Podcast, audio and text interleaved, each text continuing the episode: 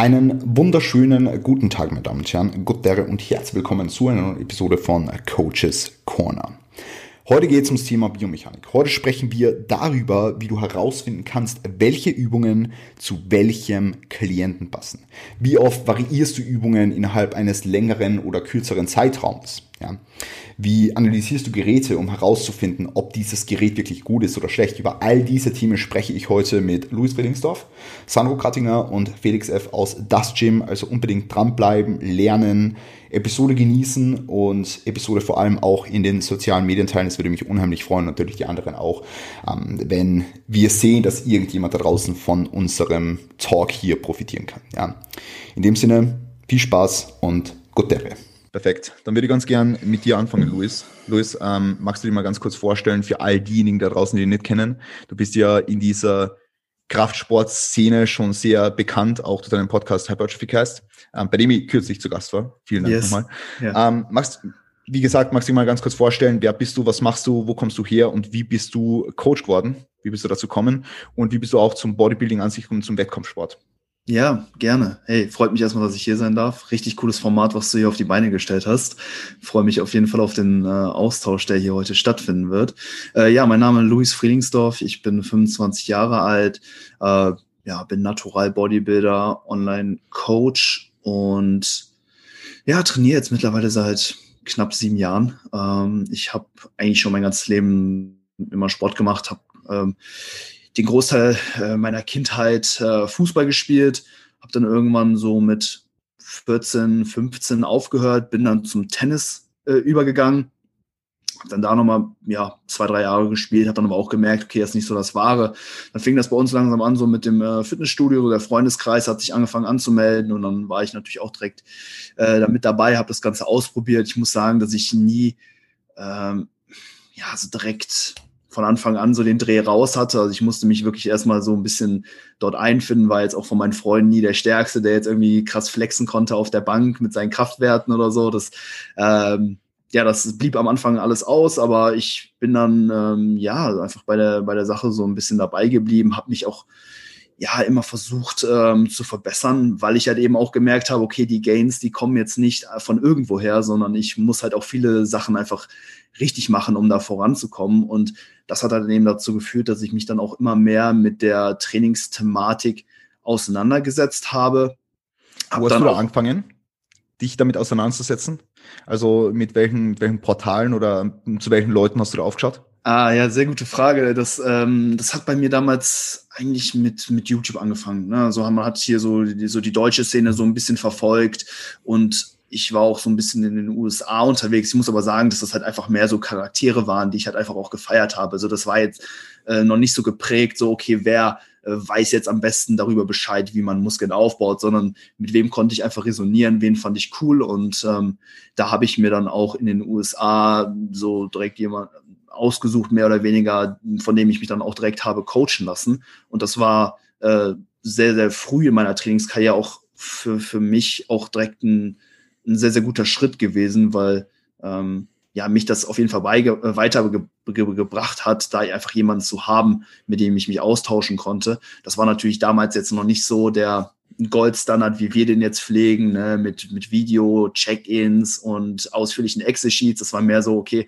schick mal durch, was für Makros hast du getroffen und wie hat sich dein Gewicht verändert. War noch relativ mau, aber das waren so meine ersten Berührungspunkte mit der ganzen Sache. Und ich muss auch sagen, dass mir das damals halt auch schon sehr, sehr viel gegeben hat, obwohl die äh, Zusammenarbeit, ja, ich sag mal, relativ begrenzt war. Aber das hat dann auch dazu geführt, dass ich dann mh, hm, ja, dann meine erste Diät so durchgezogen habe, dann auch mal so mein, mein Sixpack gesehen habe. Das war für mich damals richtig, richtig cool. Das habe ich dann bei Instagram gepostet. Da hat das dann auch so ein bisschen angefangen mit Social Media, dass man da dann so ein bisschen aktiver wurde.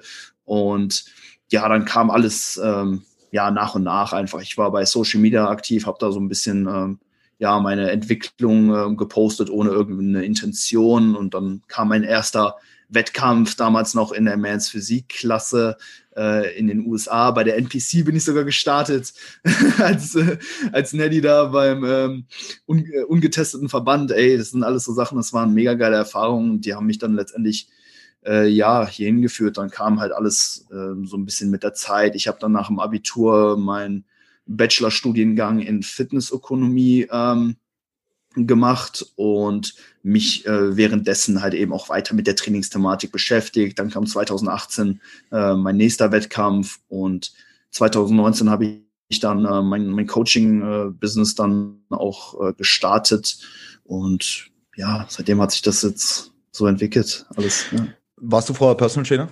Irgendwie ähm, on the gym floor? Genau, ich, ich habe äh, während meinem Studium äh, noch im Fitnessstudio auch gearbeitet. Das war ein duales Studium. Das heißt, ich ja, da war ich eigentlich auch überwiegend für die Trainingsfläche äh, zuständig, habe äh, ja PTs gegeben, Leute an die Geräte eingewiesen. Ich muss sagen, das war jetzt nicht so das Klientel, auf das ich so hinaus wollte. Also jetzt nicht so die Hypertrophie-affinen äh, Athleten, sondern halt ne, auch, auch einfach viel Gen-Pop. Aber das war für den Start schon mal ein äh, ja, guter, guter Anfang und das hat mir auch direkt gezeigt, was ich halt im Endeffekt auch will. Ne? Ich will da eben auch mit ja, ambitionierten äh, Sportlern eben auch zusammenarbeiten und äh, das, war, das waren so meine ersten Berührungspunkte und dann kam es halt dann eben auch dann längerfristig dann eben auch zum Online-Coaching. Sehr, sehr geil. Danke, Luis. Felix, du bist ja ein äh, sehr, sehr facettenreicher Typ ähm, im Hinblick auf die Tatsache, dass wir schon zusammen Seminare gehalten haben, im Hinblick auf die Tatsache, dass du derzeit Haupt, äh, hauptberuflich studierst. Hauptberuflich studierst, kann man glaube ich gar nicht sagen, aber du studierst und ähm, hast dir jetzt nebenbei über die Jahre so ein richtig solides Coaching-Business aufgebaut. Magst du dir mal ganz kurz vorstellen für all diejenigen, die dich nicht kennen, wer bist du, was machst du und wie bist du damals und vor allem wann bist du damals zu deinem ersten Kunden gekommen? Yes, ich heiße Felix. Ähm ja, angefangen habe ich eigentlich ähnlich wie der Louis auch so vor circa sieben Jahren. Bin jetzt auch 25 Jahre alt. Ähm, ja, damals so ganz klassisch angefangen im McFit, war ein bisschen moppelig. Ähm, ja, wollte dann leaner werden, ein bisschen Muskulatur aufbauen. Ähm, und bei mir ging es dann eigentlich so los, dass ich gemerkt habe, viele im Gym hören eigentlich jetzt vor allen Dingen im McFit auf den, der einfach am breitesten ausschaut. Also der ist dann einfach rumgelaufen, hat irgendwas erzählt, macht die Übung so, macht das so, mach alles Mögliche, keine Ahnung, den Split, das, das, das. Und eben immer so gedacht, okay, klingt bisher komisch, macht das wirklich so Sinn? Hab dann auch irgendwie auf YouTube ein paar Leute gefunden, mir das angeschaut, die haben dann auch was anderes erzählt, habe das dann sozusagen so ein bisschen mehr hinterfragt, schon von Anfang an alles. Ähm, und dann eigentlich probiert, mich da immer ein bisschen weiter fortzubilden. Ich habe dann auch nach der Schule eine Ausbildung zum Fitnesstrainer gemacht ähm, war jetzt nicht die beste Ausbildung im Nachhinein. also früher war einfach viel, viel Crap unterwegs, würde ich sagen. Ähm, vor allem, wenn man es jetzt mit Ausbildungen, wie sie heute eigentlich so Goldstandards sind, vergleicht, also vielleicht Intelligence Strengths, ähm, Shredded by Science beziehungsweise PT Collective, der Kurs von Menno. Also es gibt so viele gute Ausbildungen. Ähm, ja, also das meiste, was man hier so in Österreich sonst so bekommen hat, war eher schlecht im Vergleich. Ähm, aber ja, immerhin habe ich dann diese Ausbildung gemacht. Ähm, ja, habe mich dann auch noch über bekannte Freunde, die sich auch gut auskannten, weitergebildet, Bücher gelesen, alles Mögliche. Ähm, und dann bin ich eigentlich ähm, über einen Freund von uns, über den Dennis, dazugekommen, äh, in Kärnten im Dudes Gym ein paar Seminare zu halten ähm, da wir einfach so gemerkt haben, okay, Wien, wo ich da schon gewohnt habe, ist so vom, vom Standard her irgendwie schon viel weiter. Also die Leute im Gym kennen sich besser aus, es sind immer so viele Mythen unterwegs, während in Kärnten war irgendwie noch jeder unterwegs, okay, BCAAs nach dem Training, das, das, das, also ja, ganz viele sinnlose Sachen, wo wir uns dann gedacht haben, okay, da müssen wir mal im Kärnten ein bisschen aufklären. Hab da dann im Prinzip mit dem Dennis Seminare gehalten, ein bisschen über Trainingsplanung, über Ernährung, dann eben auch mit dir Seminare, Techniktraining, alles Mögliche. Und darüber habe ich dann eigentlich auch meinen ersten Klienten bekommen, weil über diese Seminare dann doch einige Leute aufmerksam geworden sind auf einen, gemerkt haben, okay, der kennt sich ganz gut aus, das macht Sinn, was der erzählt, der kann das begründen. Ähm, es ist eben genau nicht dieses typische, der ist einfach der breiteste und jetzt machen wir alle, was er sagt. Ähm, ja, darüber sind dann eigentlich Klienten auf mich zugekommen. Und das hat mich eigentlich auch direkt zum Online-Coaching geführt, weil diese Klienten dann natürlich dadurch, dass das Seminar in Kärnten war, die auch in Kärnten waren. Ich aber jetzt eigentlich das Studium in Wien wohne und ich mir dann gedacht habe, okay, ich will irgendwie diese Klienten betreuen und mit denen arbeiten, aber ich bin jetzt gar nicht so oft vor Ort. Also ich bin vielleicht alle paar Monate mal in Kärnten. Wie mache ich das jetzt mit denen? Alle paar Monate ähm, Personal Training, ja, wird denen jetzt nicht die Erfolge bringen, die sie wollen. Und dadurch bin ich dann eigentlich auf diese Idee gekommen mit dem Online-Coaching, habe dann eben auch klassisch angefangen, Excel-Sheets hin und her schicken und so weiter habe dann auch geschaut, okay, wie kann man das optimieren, irgendwann Google Drive und so weiter und so weiter. ja, und so bin ich eigentlich zum Ganzen gekommen. Mhm. Sehr, sehr geil. Sehr, sehr geil. Danke dir. Gerne. Sandro, ähm, Vorzeigeathlet aus der Schweiz, kann man das so sagen? Ja. Ähm, du warst, jo, du warst auch äh, bereits auf der Bühne, ähm, bist schon relativ äh, lang jetzt äh, mit zwei Beinen im Coaching geben, würde ich jetzt mal sagen. Magst du dir ganz kurz vorstellen, ähm, sagen, wie es bei dir vielleicht angefangen hat, ganz kurz und dann darauf eingehen, wie du auch zum, zum Bühnensport an sich gekommen bist. Ja. Sehr gerne. Ähm, erstmal vielen Dank für die Einladung. Freut mich hier zu sein. Wird sicher eine coole Runde. Sehr, sehr spannende Themen ähm, auf dem Plan. Ja, mein Name ist Sandro. Ich bin auch 25 tatsächlich. Ähm, alle 25. Ist geil. Wie alt bist du, Chris? 25. Ja, perfekt. Perfekt. Ähm, ja, ich komme. ja, alle zusammen 100. Ja, perfekt.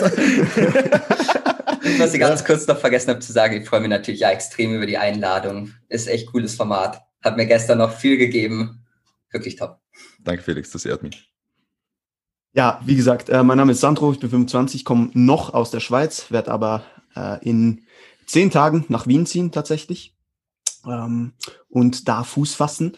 Ähm, ja, ich bin damals, wie bin ich zum Coaching gekommen? Also angefangen, also eigentlich mein, meine Erfahrungen auf der Bühne haben vor dem Coaching angefangen. Also ich habe 2015 ernsthaft wieder mit Kraftsport angefangen. Davor war ich sehr oft so ein bisschen hin und her getrieben, sage ich jetzt mal. Immer wieder so On-Off-Beziehungen mit, mit dem Training gehabt und auch mit der Ernährung. Ähm, immer mit Halbwissen gearbeitet und so weiter, so ein bisschen das ausprobiert, das ausprobiert, ist nicht wirklich erfolgreich gewesen, ähm, aber ich war halt so 2011, 2012 extrem übergewichtig, hatte damals über 115 Kilo äh, und nicht gerade viel Muskulatur, würde ich jetzt mal sagen, ähm, und bin dadurch dann immer so ein bisschen, ja, der, der Moppelige gewesen. Und dann 2015 hatte ich zwar eine bessere Startposition, würde ich jetzt sagen, ja, als ich dann wieder mit dem Gym angefangen habe. Habe dann auch ein paar Leute kennengelernt, die die ähm, Wettkampf-Bodybuilding verfolgt haben, nicht selbst gemacht haben, aber immer wieder mal gesagt haben, hey Sandro, schau dir das mal an und so weiter. Und dann immer so ein bisschen mehr da rein, da reingefunden, die Liebe zum Sport entwickelt, sage ich jetzt mal, und dann auch am Ball geblieben über die Jahre. Dann fast jedes Jahr eine Diät gemacht, ähm, was ich mittlerweile bereue, aber äh, es war, wie es war, ähm, weil du halt dann immer stehen bleibst, wenn du jetzt alle sechs Monate irgendwie eine Diät anfängst, das wissen wir ja alle. Ähm, und ja, dann habe ich mich dazu entschlossen, dass ich gerne mal einen Wettkampf machen würde. Ich habe dann auch ähm, so eine, wie soll ich das sagen, eine Pre-Prep gemacht das Jahr zuvor, einfach so mit dem Körperfett relativ weit runter, einfach mal zu sehen, um zu sehen, wie das ist. Habe mir dann auch einen Coach gesucht, Ende 2017, äh, mit dem ich dann ein Jahr gearbeitet habe. Ich bin dann 2018 im Herbst gestartet äh, bei der SMBF in der Schweiz. Ähm, und der ist die SMBF eigentlich noch? Ja, ja. Aber, aber die hat nicht mehr das Prestige, wie sie einmal hatte, oder? Nein, ich glaube so. nicht. Also ich muss zwar sagen, die Wettkämpfe 2019 waren viel, viel besser als 2018. Auch ja. von den Besucherzahlen und auch von den Athletenzahlen. Ähm, 2020 war dann abgesagt äh, wegen Corona.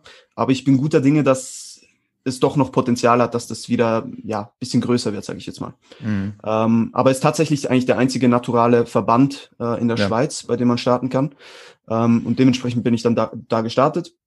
Ähm, und die Prep war eigentlich so ein bisschen der ausschlaggebende Punkt, wieso ich zum Coaching gefunden habe, oder besser gesagt, wieso ich ähm, dazu gefunden habe, mich weiterzubilden in dem Bereich. Weil meine Prep war so scheiße. Also ich habe alles Mögliche gemacht, das kein normaler Mensch mehr machen würde, so heutzutage. Also es fängt an bei nur Fisch essen, BCAs zwischen den Mahlzeiten trinken, entwässern, äh, alles böse. Also die komplette Klischee-Prep halt. Und ich habe mir einfach gesagt, Sandro, das geht auch anders, weil ich wusste, dass ich gerne wieder mal auf die Bühne würde, aber ich wusste, wenn das nochmal so abläuft, dann will ich nicht nochmal auf die Bühne, weil so eine Prep will ich nicht nochmal erleben. Und dann habe ich mich so ein bisschen mit der Materie angefangen auseinanderzusetzen, dann halt auch ähm, bisschen in den amerikanischen und englischen Sport gefunden, sage ich jetzt mal. Da gute Coaches angefangen zu verfolgen über, über soziale Medien, Podcasts angefangen zu hören, viel, viel gelesen, ähm, dann auch irgendwann über Membersites äh, angemeldet und da immer wieder dazugelernt. Und dann tatsächlich mir ein bisschen Knowledge aufgebaut, würde ich mal sagen, ähm, was dann auch im, in dem Gym, in dem ich zurzeit in dieser Zeit trainiert habe, äh, ja Anklang gefunden hat, sage ich jetzt mal. Und dann wurde ich tatsächlich, wurde dann jemand zu mir verwiesen eigentlich, weil der ein paar Fragen hatte, die da ein Trainer nicht beantworten konnte. Und die hat dann gesagt, ja, frag mal den Sandro, der, der weiß da Bescheid. Und das wird dann tatsächlich mein erster Klient. Mhm. Ähm, das war im Mai 2019, wenn ich mich richtig erinnere, oder Juni. Ich habe zeitgleich auch mit AJ Morris angefangen zu arbeiten. Das heißt, ich habe da halt auch von dieser Erfahrung extrem viel mitnehmen können, wie AJ arbeitet, habe das dann auch relativ schnell bei mir im ähnlichen Stile ähm, etabliert oder implementiert.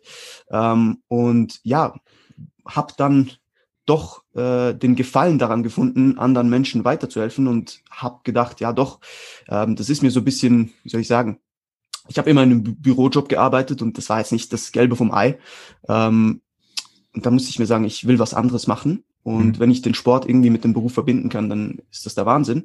Hab dann relativ schnell gemerkt, dass mir das Spaß macht und dann auch Anfang 2020 mich dazu entschlossen, Online-Coaching anzubieten.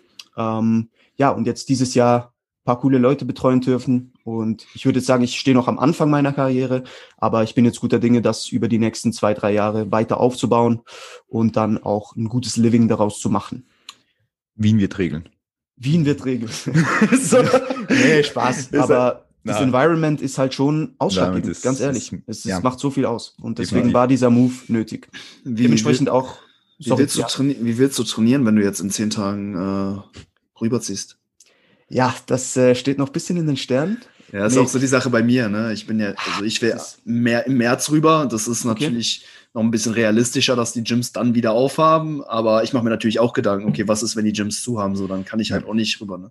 Luis, also ja, ich glaube, die Sorge kann ich da nehmen. Also im März denke ich, dass wir schon einigermaßen zur Realität, na, zur, zur Realität, ja, zur Realität auch, aber zur Normalität vor allem auch ähm, zurückgekehrt sind. Ähm, beim Sandro, also ich, nach derzeitigen Stand jetzt einmal ganz nüchtern betrachtet, weil der Podcast kommt wahrscheinlich erst nach dem Datum raus, aber ich denke, dass wir mit 18. aufsperren werden für Leute, die getestet sind. Geil, sehr geil. Ja. Ich teste mich ähm, auch fünfmal, ist mir egal. Hauptsächlich. perfekt, perfekt. Ja, äh, jetzt, müssen wir mal schauen, auch wie das dann mit den Impfungen ist. Ich habe keine Ahnung, ähm, ob wir dann nur mehr geimpfte Leute reinlassen dürfen. I don't know. Ja. Aber ich denke schon, dass das zukünftig so sein wird im Rahmen des neuen Jahres auch, dass dass wir nur mehr Leute empfangen dürfen, die entweder geimpft sind oder getestet. Ja, ich denke, das wird überall so sein. Also ich denke auch in Geschäfte oder so wird es nicht anders sein, aber das ist jetzt nur meine persönliche Einschätzung. Das hat jetzt nichts mit irgendwelcher Informationen zu tun, die ich da habe. Ähm, aber lustig, dass du es angesprochen hast, Sandro. Ähm, also auch, wo du mit AJ angefangen hast, dass der Coaching sehr stark dem Coaching von AJ äh, auch geähnelt hat, weil es ja. war bei mir genauso. als ich ja.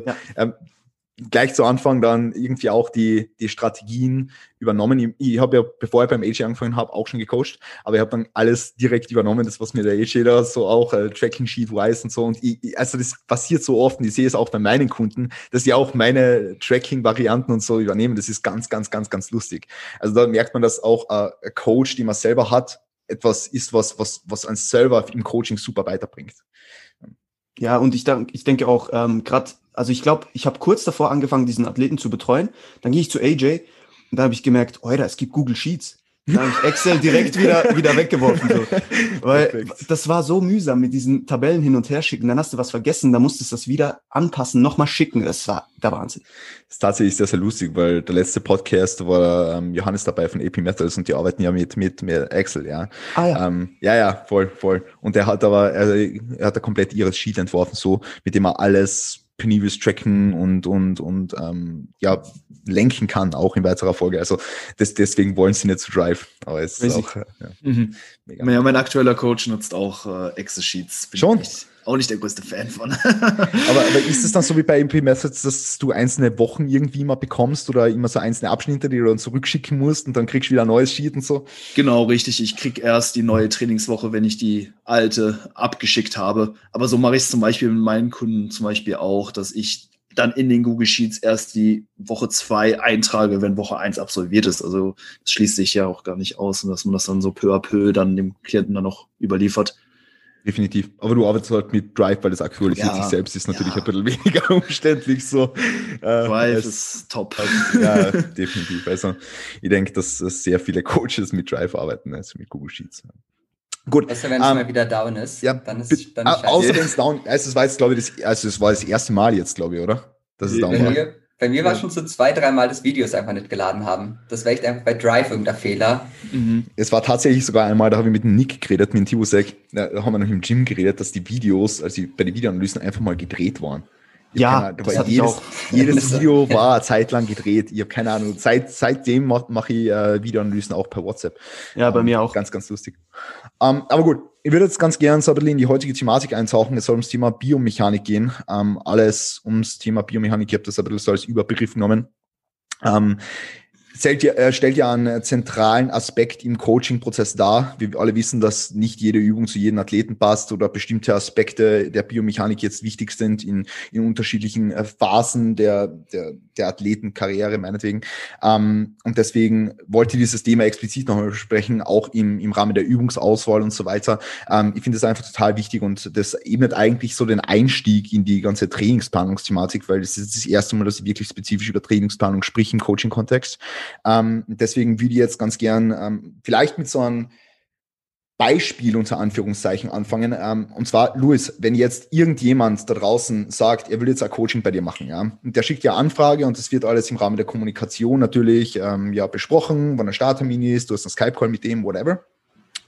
Ähm, auf welchen auf welchen Unterlagen und auf welchen Annahmen und auf welchen Informationen basierst du dieses, dieses initiale Trainingsprogramm? Weil, wie gesagt, es passt ja nicht alles immer zu jeder einzelnen Person. Ähm, jetzt kann es natürlich sein, dass du sagst, okay, das ist ein bisschen Trial-and-Error-Geschichte. Es kann sein, dass du ähm, vorher dir den Athleten im Rahmen von Bilder anschaust und sagst, Alter, der hat lange Beine. Oder es kann sein, dass du dir im Rahmen äh, der, der der, der Geschichten, die vor dem Coaching ablaufen, schon ein Bild mit Videos und so weiter machst. Deswegen sag einmal da deine, deine Denkprozesse, lass du dir vorher schon Videos schicken, wie ist da die Informationsweitergabe und die Verarbeitung? Mhm. Ja, also du hast, denke ich, auch schon äh, viele Punkte angesprochen, die ich auch so umsetze. Also erstmal kann man auch durch ein initiales Gespräch schon sehr, sehr viele Informationen äh, vom Klienten erlangen, wenn man halt einfach so ein paar Fragen stellt. Ne, was sind Übungen, die dir Spaß machen? Was sind Übungen, die dir gut liegen? Wo hast du subjektiv ein gutes Muskelgefühl? Dann bekommt man schon ein sehr, sehr gutes Gefühl dafür, okay, was was, was passt für die Person oder was hat in Vergangenheit bisher gut funktioniert. Ähm, zusätzlich dazu lasse ich mir natürlich auch den bisherigen Trainingsplan ähm, de, der Person zuschicken, damit ich mir natürlich auch an, anschauen kann, okay, äh, wo kommt die P Person her, auch äh, hinsichtlich des Trainingsstresses, was denke ich äh, ein sehr, sehr wichtiger Punkt ist, ist, ist das auf jeden Fall ähm, eine, eine sehr, sehr wichtige Information. Und ja, ich habe natürlich jetzt auch durch die Expertise, durch die Zusammenarbeit mit äh, meinen Kunden bisher einfach auch ja gewisse Übungen, wo, wo ich einfach sagen kann, hey, in, in acht von zehn Fällen hm, funktioniert diese Übung gut. Ne? Also ich habe halt so einen gewissen Übungspool, wo ich weiß, okay, die machen ähm, eben auch aus äh, ja, anatomischer ähm, und funktioneller Sicht äh, oder äh, eben auch einfach Sinn, ne? eben da vielleicht auch den, äh, den Beinbeuger zum Beispiel über eine äh, Hüftstreckung und über eine Knieflexion eben auch zu trainieren. Ähm, ne? Das sind natürlich dann auch schon so ähm, ja, Voraussetzungen, die dann in die, äh, in die Übungsauswahl dann letztendlich mit einfließen. Also ja, wie gesagt, ich ähm, ja, erfrage halt eben auch viele Dinge eben, eben über das äh, initiale äh, Gespräch. Ich lasse mir den Trainingsplan zuschicken und auch über den Anamnese-Fragebogen ähm, hole ich mir dazu dann nochmal viele Informationen ein und ja, kombiniere das dann eben auch mit den Erfahrungen, die ich halt bisher im Coaching äh, eben auch sammeln konnte und äh, ja, von, von dem, von denen ich weiß, okay, dass das funktioniert einfach für den Großteil äh, der Personen, ähm, die ich jetzt zumindest betreut habe, sehr, sehr gut. Wie würdest du jetzt beispielsweise vorgehen, wenn ich jetzt als Athlet zu dir komme und ich habe wirklich mörderlange Beine, Luis? Also ich habe mhm. wirklich mörderlange Beine, ja. Mhm. Und ich sage dir, hey, ähm, die Kniebeuge ist meine absolute äh, Lieblingsübung für, für den Unterkörper. Meine absolute Lieblingsübung für den Quadrizeps. Und du schaust dir das Video an und denkst da, Alter, scheiße, Chris, das ist, äh, das ist keine Quadrizepsübung für die. Ja. Ähm, würdest du mir dann ähm, einfach nur aus, aus Longevity und Adherenzgründen die Kniebeuge drin lassen und sagen, hey, beugst jetzt mal weiter ähm, und wir schauen, was passiert? Oder wie würdest du da jetzt vorgehen? Ja, die Kniebeuge ist natürlich eine Übung, die ich am liebsten äh, wirklich zielgerichtet für den Quad äh, einbauen würde. Ähm, sie hat natürlich auch einen gewissen, äh, eine gewisse Involvierung der, der, der, Hüfte. Dementsprechend wirkt sie eben auch, äh, eben auch ja, einfach mit, mit äh, hat, induziert halt auch einfach Stress für, für die hintere Kette, dementsprechend für Hamstrings und Glutes. Und in deinem Fall wäre dann äh, ja eine Kniebeuge vielleicht auch eine Übung, die ähm, einfach mehr Hüftflexion, äh, äh, ja, Hip Extension einfach äh, nutzt. Das heißt, ähm, vielleicht auch einfach ein bisschen mehr Stimulus für äh, Hamstrings und Glutes eben induziert. Und das muss jetzt erstmal nichts Schlechtes sein. Es ist halt eben immer zielabhängig. So, wenn du, wenn du mir jetzt sagst, hey, die Kniebeuge ist eine Bewegung, so damit will ich äh, voll auf den Quad draufgehen, dann ist es wahrscheinlich in deinem Fall nicht die beste Übung. Aber wenn du sagst, hey, die macht mir Spaß und die liegt mir gut, warum nicht dann auch ein bisschen Stimulus für die hintere Kette in, in dem Fall mitnehmen? Also, das ist ja jetzt kein Ausschlusskriterium, weshalb ich jetzt sagen würde, hey, wir, wir können jetzt eine Kniebeuge nicht machen. Es ist halt vielmehr zielabhängig äh, und ähm, grundsätzlich lässt sich auch eine Kniebeuge auch mit, ich sag mal, eher suboptimalen Längenverhältnissen gut ausführen. Ähm, vielleicht nicht so ganz stimulativ für den Quad, aber ähm, für den restlichen Unterkörper eventuell. Mhm. Und würdest du jetzt dann beispielsweise sagen, ähm, wenn ich jetzt äh, bestimmte Übungen in meinen Plan gerne integriert haben möchte und ich schreibe es in einen Anamnesebogen rein, dass mir diese Übungen einfach ähm, irrsinnig viel Spaß machen, würdest du dir dann vielleicht schon im Vorhinein Videos davon schicken lassen oder irgendwie so oder machst du das dann alles im Coaching-Prozess auf Try and Error?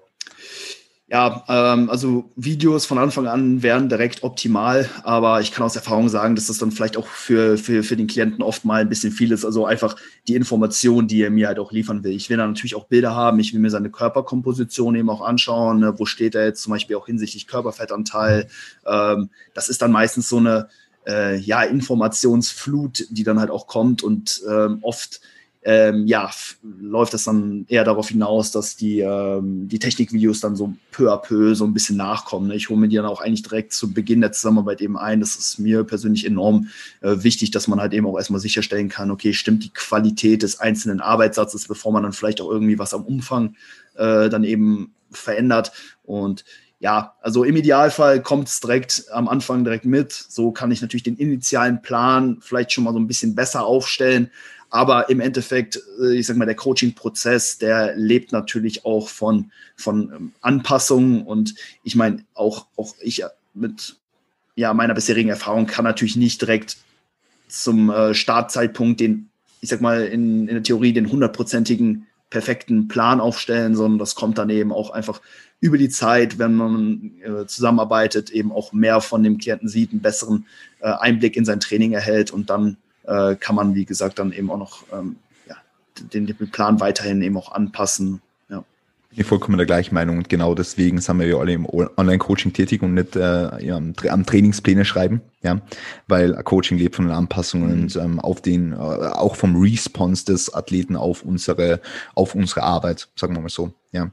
Ähm, Felix, ähm, magst du mal ganz kurz deinen Take dazu abgeben? Wie gehst du davor am Anfang im Hinblick auf die Informationssammlung und welchen Stellenwert hat bei dir das subjektive Gefühl eines Athleten bei einer bestimmten Übung? Ähm, würdest du das zum Beispiel über dem stellen, was du für optimal hältst, oder würdest du lieber in deine, in deine, in deine Toolbox greifen und Übungen auswählen für das Erstellen eines initialen Trainingsprogramms jetzt zunächst mal, ähm, wenn ein Athlet zu dir kommt? Ja, also ich habe eigentlich bei vielen Dingen ähnliche Erfahrungen gemacht wie der Luis. Also wirklich, wenn du Klienten am Anfang mit zu viel überhäufst, ist das erstmal wirklich schwierig für die. Du willst dann von den Fragebogen irgendwelche Anamnese, Bilder, Videos, ähm, musst ihnen beibringen jetzt, wie sie Check-ins ausfüllen sollen, wie sie deine Sheets bearbeiten, alles Mögliche. Das ist so viel. Ähm, und dann hängt es auch nochmal von den Klienten ab, weil zum Beispiel ja, wenn du jetzt eine Person hast, die eher schüchtern ist, die musst du überhaupt erstmal ein bisschen dazu kriegen, dass sie überhaupt jetzt vielleicht sich die Kamera oder ein Handy mit ins Gym nimmt, das irgendwo aufstellt, Bilder oder halt Videos macht, äh, vielleicht irgendwann dann sogar mit einem Stativ rumläuft. Also das ist bei manchen Leuten überhaupt ein Prozess dahin zu kommen. Mhm. Und das jetzt sozusagen gleich vorauszusetzen, finde ich extrem schwierig, weil dann fängt eigentlich das Coaching mit einer Überforderung des Klienten an und das ist jetzt meiner Meinung nach nicht wirklich gut für die Coaching-Beziehung. Äh, da habe ich lieber vielleicht mal ein, zwei, drei Wochen, wo ich jetzt irgendwie suboptimale Technik oder Übung drin habe und dafür das dann langzeitig verbessern kann, weil dann auch ein Vertrauen vom Klienten zu mir da ist. Also das ist mir dann erstmal schon mal wichtiger. Ähm, also in der Praxis mache ich so, dass ich den Leuten eigentlich immer, wenn sie zu mir kommen, sage, wenn sie schon irgendwelche Videos haben, dann gerne her damit, so viel sie wollen, alles, was sie haben, gib einfach. Ähm, wenn Sie wollen, können Sie mir Videos machen, aber es ist jetzt keine, kein Zwang. Ähm, ja, und dann schaue ich eigentlich schon, dass ich Bilder bekomme. Also Bilder möchte ich eigentlich relativ früh im Coaching-Prozess haben. Ähm, jetzt aber gar nicht aus solchen Gründen, dass ich dann irgendwelche Rückschlüsse auf Technik irgendwie ziehen möchte und dann sage irgendwie lange Beine, der kann das und das nicht, lange Arme, das wird ein Problem sein, sondern da geht es mir eigentlich hauptsächlich darum, dass ich einschätzen kann, wie fortgeschritten ist der Athlet. Ähm, hat der jetzt schon arge Muskeln, trainiert er schon lange, ja, weiß der vermutlich, was er tut, also so ein paar von diesen Faktoren.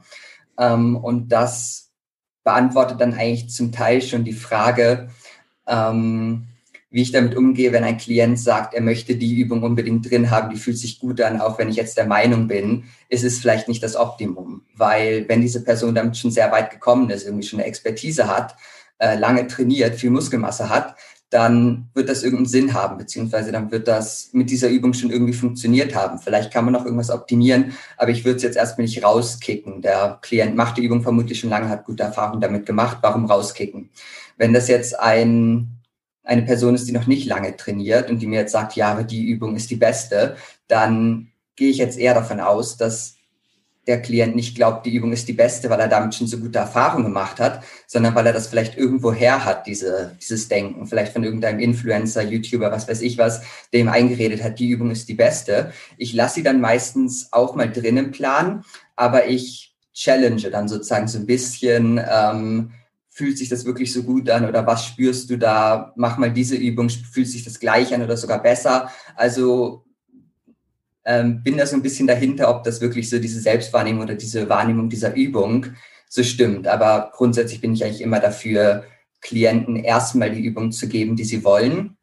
Ähm, vorausgesetzt, es macht jetzt Sinn. Also wenn jetzt jemand, weiß ich nicht, äh, was ist irgendeine Crap-Übung? Also zum Beispiel, na, Crappy ist jetzt schlecht gesagt, aber Military Press zum Beispiel programme ich eigentlich sehr, sehr ungern. Und wenn jetzt jemand zu mir kommt und sagt, er möchte Military Press machen, gut, würde ich vielleicht mit dem Programm lassen, aber mit der Zeit würde ich es, glaube ich, lieber auf andere Schulterübungen switchen, weil ich von denen mehr halte. Aber ja, grundsätzlich lasse ich alles drin erstmal. Einfach mehr Seitheben. Mehr. Die Leute sollen mehr Seitheben. Ja. Seitheben geht immer, Seitheben geht überall mit egal welchem Equipment. Gut, ähm, mega, mega gute Insights, ja. Ähm, ich denke, da haben wir alle eine relativ ähnliche Vorgehensweise, was ich jetzt da so herausgehört habe. Also auch mit den Vorhinein Videos schicken und so weiter, Klientenüberforderungen muss man sicherlich irgendwo aufpassen, dass man nicht am Anfang schon relativ viele Anforderungen an einen Trainee stellt, wenn er noch nicht einmal bei dir ist vielleicht, ja. Ähm, also definitiv sehr, sehr guter Input.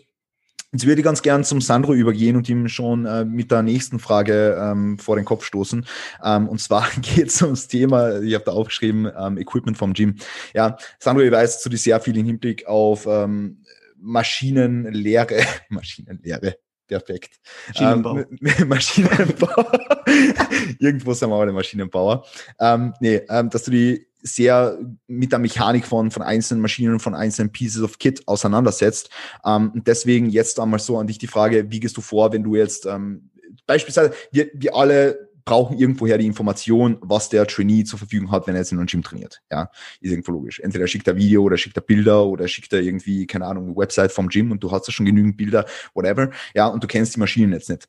Wie gehst du da jetzt vor? Ähm, arbeitest du dann eher so damit, dass du sagst, okay, du wählst jetzt irgendwelche x-beliebigen Maschinen aus und schaust dann, was dabei rauskommt? Oder schaust du ähm, wirklich die Maschinen an und versuchst dabei herauszukennen, ähm, wie sich die Hebelarme verändern, ob die Maschine wirklich Sinn macht so oder ob das eine komplette blöde Maschine ist so, um das jetzt mal schön auszudrücken? Ähm, oder schaust du dann eher, dass du dich auf mehr Basics konzentrierst, mehr auf Dumbbell, ähm, Barbell und ähm, Cable Movements? Wie gehst du da vor, wenn du wirklich ähm, überhaupt keinen Plan hast, um was es hier äh, geht, quasi? Ja, also grundsätzlich kommt es auch ein bisschen auf das Individuum drauf an, äh, wie fortgeschritten diese Person in, in der Trainingskarriere ist. Momentan bin ich froh, dass, äh, wenn, wenn, wenn Lockdown ist, dass überhaupt irgendwelches Equipment geschickt wird, ja. so, äh, so ein Foto vom Boden mit einem Band und einer Kurzhantel. So. äh, genau so. Genau so. Nee, also wenn jetzt schon jemand irgendwie einen Kabelzug hat, dann ist das schon Luxus so. Also von dem her, momentan ist halt ein bisschen anders. Aber gehen wir jetzt davon aus, es ist ganz normale Situation wieder, äh, wenn sich das Ganze beruhigt hat. Vielleicht schon, wenn dieser Podcast rauskommt. Ähm, und dann gehen wir davon aus, okay, der schickt mir vielleicht die Webseite. Und das habe ich oft, dass der die Website, Webseite schickt und ich schaue mir die Bilder an, die da drauf sind. Ähm, und da schaue ich mir an, hat es da genügend Bilder von den Maschinen oder muss der noch irgendwie ein Video machen oder selbst Bilder? Ähm, jetzt gehen wir davon aus, ich habe da genügend Bilder. Und dann schaue ich mir tatsächlich die Maschinen an. Meistens war es bis jetzt auf jeden Fall so, dass die Marken erkennbar waren, also dass ich wusste, was für Equipment da ist. Ähm, aber ich mache das tatsächlich so, also ich schaue mir an, wie die Maschinen aussehen, wie sie sich wahrscheinlich auch, wenn man die Bewegung ausführt, wie sich die Profile verändern. Ähm, ist bei gewissen, wenn man jetzt nur ein Bild hat, sehr, sehr schwierig zu beurteilen, muss man auch sagen. Vor allem, die Fotos sind ja nicht so aufgenommen, dass äh, man eine 360 Grad Ansicht hat, leider, weil die Gyms machen einfach Bilder, ja. Ähm, aber dann ist es schon so, wenn wir halt, sagen wir jetzt eine Leg Extension haben und wir haben nur eine Leg Extension, dann programme ich die, ja. Und dann arbeite ich natürlich mit, mit Video-Feedback, ähm, weil es gibt halt einfach gewisse Übungen, die ich wenn sie zur Verfügung stehen, sehr, sehr gerne im Plan habe. Ob die Maschine jetzt für diesen Fall optimal ist oder nicht, sei mal dahingestellt, aber ich programme sie mal ähm, und dann höre ich einerseits auf das äh, subjektive Feedback vom Trainee, wie sich die anfühlt. Kommt auch immer ein bisschen darauf an, wie erfahren die Person dann ist, weil gewisse wissen jetzt noch nicht, wie sich die Maschine anfühlen sollte. Und da ist es einfach mal wichtig, dass wir überhaupt einen Widerstand haben und diese Bewegung trainieren, sage ich jetzt mal. Ähm, und da bringt es dann wahrscheinlich auch noch nichts, jetzt das zu überanalysieren, weil dann sind wir auch schon wieder beim Punkt Überfordern des Klienten. Ja, wenn jemand jetzt noch nicht die Trainingserfahrung schlechthin hat und schon bei, bei vielen Dingen Bescheid weiß, wenn ich dem dann irgendwas über Hebelarme erzähle, der kündigt wieder. Ja, also das ist halt dann, oder nee, er kündigt nicht, aber er versteht es halt nicht. ja. Direkt oh, du musst, du musst aufpassen, ähm, da das Moment verändert sich so, ich kündige. Super. Sehr gut. Nee, aber der schaut sich das halt an, wenn ich das in, in einem Check-in sage, in einem Video-Check-in, in einem der ersten, denkt sich so, was labert der Sandro da? Also ich habe ja keine Ahnung von, von was der redet. Andererseits, wenn wir jetzt den Fall von vorhin nochmal kurz aufnehmen, wegen beispielsweise der, der Kniebeuge, und jemand beugt halt sehr hüftdominant, ähm, dann versuche ich dem schon aufzuzeigen, wieso das jetzt eher hüftdominant ist als kniedominant, wenn er damit den Quadri Quadrizeps trainieren will. Ja, ähm, und dann denke ich, ist das auch ein bisschen verständlicher. Aber da, da kommt es auch immer wieder drauf an. Wenn das jetzt ein neuer Trainee ist, der, keine Ahnung, drei, vier Monate trainiert hat, dann macht das nicht wirklich Sinn. Dann, dann bin ich froh, wenn wir mal die Basics nailen, ähm, Bewegungen meistern, Intensität meistern und dann sind wir good to go. Aber um auf die Frage vom Equipment zurückzukommen, wie gesagt, jetzt hatte ich meistens den Fall, dass ich wirklich erkennen konnte, was für Equipment, äh, was für Pieces das waren. Und dann kann ich da natürlich auch wenn ich die Equipment Pieces noch nicht kenne, nochmal googeln und dann auch ein bisschen äh, reinschauen, hey, okay, wie, wie verhält sich da ähm, der Hebelarm und so weiter bei der Bewegung? Wie schaut es aus? Und sind wir ehrlich, mittlerweile bei den, auch bei vielen Commercial Gyms, ähm, auf jeden Fall in der Schweiz, sind ähnliche Maschinen da. Meist mhm. Hammer Strength Plate Loaded, wenn man so ein bisschen in ein Gym geht, das auch so ein bisschen Bodybuilding-affin ist. Ähm, und da stehen meistens die gleichen Maschinen. Mhm. Und wie es die anderen beiden auch schon erwähnt haben, ich habe ja auch so ein bisschen meinen Exercise-Pool von den Dingen, die ich gerne programme. Mhm. Und ich glaube, das geht allen so. Klar hast du immer Individuen, die ein bisschen was anderes brauchen, je nachdem, wie, wie sie gebaut sind und so weiter. Aber beispielsweise, wenn jetzt jemand mir nicht irgendwie sagt, ich will unbedingt konventionell heben, dann baue ich meist erst den RDL ein, weil der einfach der, der individuellste dieser Lifts, Lifts ist. Weil du halt, du kannst die Hüfte zurückschieben, wenn die Hüfte hinten ist, dann hast du deine Range erreicht und fertig. Und wenn du dann mit Stiff Leg anfängst oder mit Conventional, dann musst du schauen, okay, ähm, ja, wie weit kannst du runtergehen? Be beispielsweise bei einem Stiff Leg musst du von Blocks pullen, so wie ich, oder hast du äh, zu lange Beine, um, um wirklich vom Boden zu pullen und so weiter. Dann ist es einfacher, irgendwas zu programmen, dass das individualisierter gestaltet werden kann, sage ich jetzt mal. Und bei den Maschinen, wie gesagt, ich bin froh, wenn es, also wenn es irgendwie Hammermaschinen hat oder so bisschen was Gescheites, bin ich schon froh. Dann finde ich eigentlich immer was zu programmen. Und sonst ist es wirklich so, weiche ich oft auf Kabel aus ähm, oder halt auf Barbells, Dumbbells, whatever. Eher Dumbbells bei den meisten Fällen, bei den meisten Übungen. Ja. Darf, darf ich dir da nochmal was fragen? Ja, sicher. Jetzt sicher. ist es ja so, dass für uns wie wir da sitzen, alles selbstverständlich ist. Wir schauen eine Maschine an und wissen, okay, da bewegt sich das Gewicht hin, sie wird da schwerer und kann sich sein, dass wenn ich die jetzt als letzte Übung platziere, dass sie sich komplett scheiße anfühlt. Ja, jetzt rein als, als wirklich plakatives Beispiel gesprochen. Ist für uns alles selbstverständlich.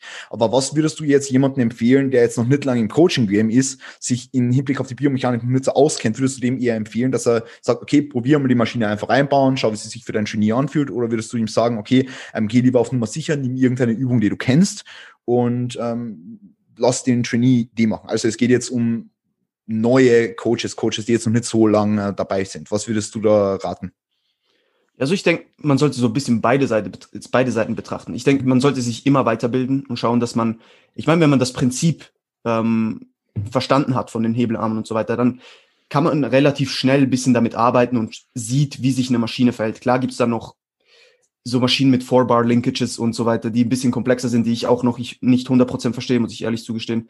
Ähm, da verhält sich das noch mal ein bisschen anders. Aber das ist sehr selten, dass man so, was würde ich sagen, Exoten von Maschinen hat, sage ich jetzt mal. Meistens ist es ähnlich und relativ simpel. Und da würde ich schon sagen, dass man sich einerseits damit auseinandersetzen soll, aber andererseits, ich würde es nicht drauf setzen, also ich programme auch nicht nur Maschinen, die ich kenne. Ja, also wenn ich sehe, der hat eine Maschine, die schaut eigentlich ganz gut aus, ich kenne die aber selbst nicht, dann programme ich die, wenn ich, wenn das Sinn macht. Ähm, und dann schaue ich mir ein Video an, wie, wie der Trainee sie, sie, sie macht, frage ihn auch, wie, wie sie sich anfühlt, sehe dann ja auch in der Bewegung, wie sich die Maschine verhält, äh, ob die jetzt beispielsweise keine Ahnung, bei einem Pulldown oder so, ob die einen Drop-off hat in der verkürzten Position oder was auch immer. Ähm, und dann kann ich dann relativ schnell sagen, okay, wo macht es vielleicht Sinn im Sequencing, die, die einzubauen in der, in der Trainingseinheit? Macht es überhaupt Sinn, die einzubauen? Ich meine, wenn jemand, wenn ich eine Maschine nicht kenne, ich baue die ein, der schickt mir ein Video und sagt, bei einer Rudermaschine, die wird gegen hinten ultra schwer und ist vorne ultra leicht. Dann nehme ich die tendenziell wieder raus. Weil das macht halt bei dieser Bewegung nicht wirklich Sinn dann sage ich lieber, okay, dann machen wir irgendwie, keine Ahnung, eine Chest-Supported Prone Dumbbell Row äh, und dann hast du halt äh, unten wenigstens auch Load, ist zwar gegen hinten auch schwer, aber dann hast du wenigstens so ein bisschen was. Also wenn, ich meine, es gibt ja Maschinen, also Matrix ist so ein Beispiel, ich weiß nicht, da haben die nicht viel überlegt bei gewissen Maschinen, als die gebaut haben. Ja. Ich glaube, ich glaub, zwei oder drei Presses gibt es, die ganz annehmbar sind, aber ansonsten, ja, ja, es gibt ja Plate-Load-Presses von Matrix, glaube ich auch, die ja. sind nicht so blöd, aber Gut, ah, so wie du schon sagst, schwierig. Also es gibt, gibt schon gute oder bessere Hersteller und es gibt nicht so gute Hersteller. Und wenn man, wenn man so in verschiedenen Gyms und so trainiert hat, dann weiß man das selbstverständlich. Ähm, Luis, bevor ihr jetzt äh, mit der nächsten Frage auf die zukommt, würde ich gerne Felix noch was fragen. Und zwar diese plakative Frage, die ich da aufgeschrieben habe, eher kurz oder lang handeln, ist sehr plakativ gesprochen, weil es hat natürlich beides seinen Platz, das wissen wir alle. Ähm, ich weiß nur, dass der Felix ähm, auch Kurzhandeln bei bestimmten Übungen favored. Ähm, deswegen würde ich ganz gern haben, wenn du, wenn du jetzt also rein jetzt auf jetzt lassen wir mal das Individuum außen vor. Wir alle wissen, dass bestimmte Individuen vielleicht Langhantel-Lifts präferieren oder damit besser progressen können oder irgendwas, ja. Ähm, aber warum findest du, dass Kurzhandeln bei bestimmten Übungen Langhanteln überlegen sind? Mir wird das nur im Rahmen dieser, dieser Biomechanik-Folge interessieren. Hat jetzt Coaching oder die Individualisierung vielleicht an etwas geringeren Stellenwert, aber gib da mal der Take dazu, bitte. Ja, die Bewegung ist an sich einfach freier, würde ich sagen. Also eine Langhantel zwingt dich einfach mehr in eine Bewegung als Kurzhanteln. Und wenn wir dann halt bei der Individualisierung sind, dann kommt es halt drauf an, wo kommt der mit seinen Arm oder Bein hin? Wie kommt er in diese Position? Kommt er da, da mit dem Equipment oder mit dem Equipment besser hin? Ähm, und ich finde eigentlich in den meisten Fällen ist die Freiheit, die dir Kurzhanteln erlauben, ähm, besser als vielleicht das bisschen mehr Stabilität, was der eine Langhantel bietet. Weil was fängst du halt mit dieser Mehrstabilität an im Bodybuilding? Okay, ich kann jetzt vielleicht, wenn ich Langhantelbank drücken mache, vielleicht insgesamt, weiß ich nicht, paar Kilo mehr bewegen, als wenn ich es jetzt mit Kurzhanteln mache. Aber das Gewicht ist mir eigentlich im Bodybuilding egal. Das heißt, ich sage dann lieber, okay, ich nehme die Kurzhanteln, komme vielleicht irgendwie besser mit der Range klar, kann vielleicht ein bisschen eingedrehter bleiben, bin nicht so in Bewegung gezwungen. Ja, und das ist eigentlich schon mein Hauptargument. Gleiches gilt dann vielleicht auch für Curls. Kurzhantel-Curl kannst du dich ein bisschen freier bewegen, kannst du mit supinieren. Langhantel-Curl, ja, die meisten Leute fangen dann einfach auch irgendwie an rumzuschwingen. Ähm, ja, es gibt natürlich viele Lifts, wo ich auch sage, okay, das habe ich mit der Barbell ziemlich gern, aber RDL? ja. ja, ja, ja, eigentlich sogar schon fast. Also Kurzhantel habe ich auch eine Zeit gemacht, aber ich muss sagen, mir gefällt die Barbell beim ADL sogar besser. Ähm, ja, auch gegen Kniebeugen jetzt mit der Barbell spricht überhaupt nichts. Also das mit Kurzhanteln wäre Komplett kurz. Also mit, müssen wir jetzt halt viele machen, aber mit der Barbell ist schon besser. 1,5er Reps, äh, Mega Heel Elevated, Dumbbell, Goblet Squat, Tempo Geschichte. Super. Ja, jetzt freut sich jeder wieder auf die Babel, wenn, wenn die Gyms aufmachen. Definitiv. Definitiv. Na, äh, mega cool. Mir hat dein Take dazu jetzt interessiert. Ähm, ich, ich, weiß es eh, aber im Rahmen dieser, dieser Folge wollte ich es nur mal ganz kurz ansprechen. Deswegen habe ich die Frage auch niedergeschrieben extra für dich. Gut. Ähm, jetzt kommen wir noch einmal wirklich zum Thema Individualisierung so. Ähm, weil eben bestimmte Athleten einfach bestimmtes Equipment zur Verfügung haben. Und wenn jetzt jemand ähm, relativ gutes Equipment zur Verfügung hat, äh, jetzt Louis für die, gell, nur, nur damit du weißt, du, dass du zuhörst. ähm, ich, höre zu. Ja, ich, ich weiß, ich weiß. Ähm, nee, ähm, jetzt kommt ein Athlet zu dir, der relativ gutes Equipment hat, der hat Kurzhanteln, die schwer bis zum geht nicht mehr sind, er hat Langhantel, er hat alles äh, mögliche von Kabelzug bis ähm, zu relativ guten Maschinen. Ähm, wie entscheidest du, welche Übungen du äh, für den äh, Trainee ähm, hauptsächlich einbaust, wobei man natürlich sagen muss, dass es immer eine gute Mischung ist aus allen, weil natürlich mehr Stabilität, mehr Bewegungsfreiheit, was der Felix eh schon angesprochen hat. Ähm, aber natürlich ähm, hat jeder Trainee irgendwelche Vorzüge, deswegen ähm, gib da mal ganz kurz so der, der, der generelle Struktur von einem Trainingsprogramm ab und woran du festmachst, welche Übung du wann einpasst.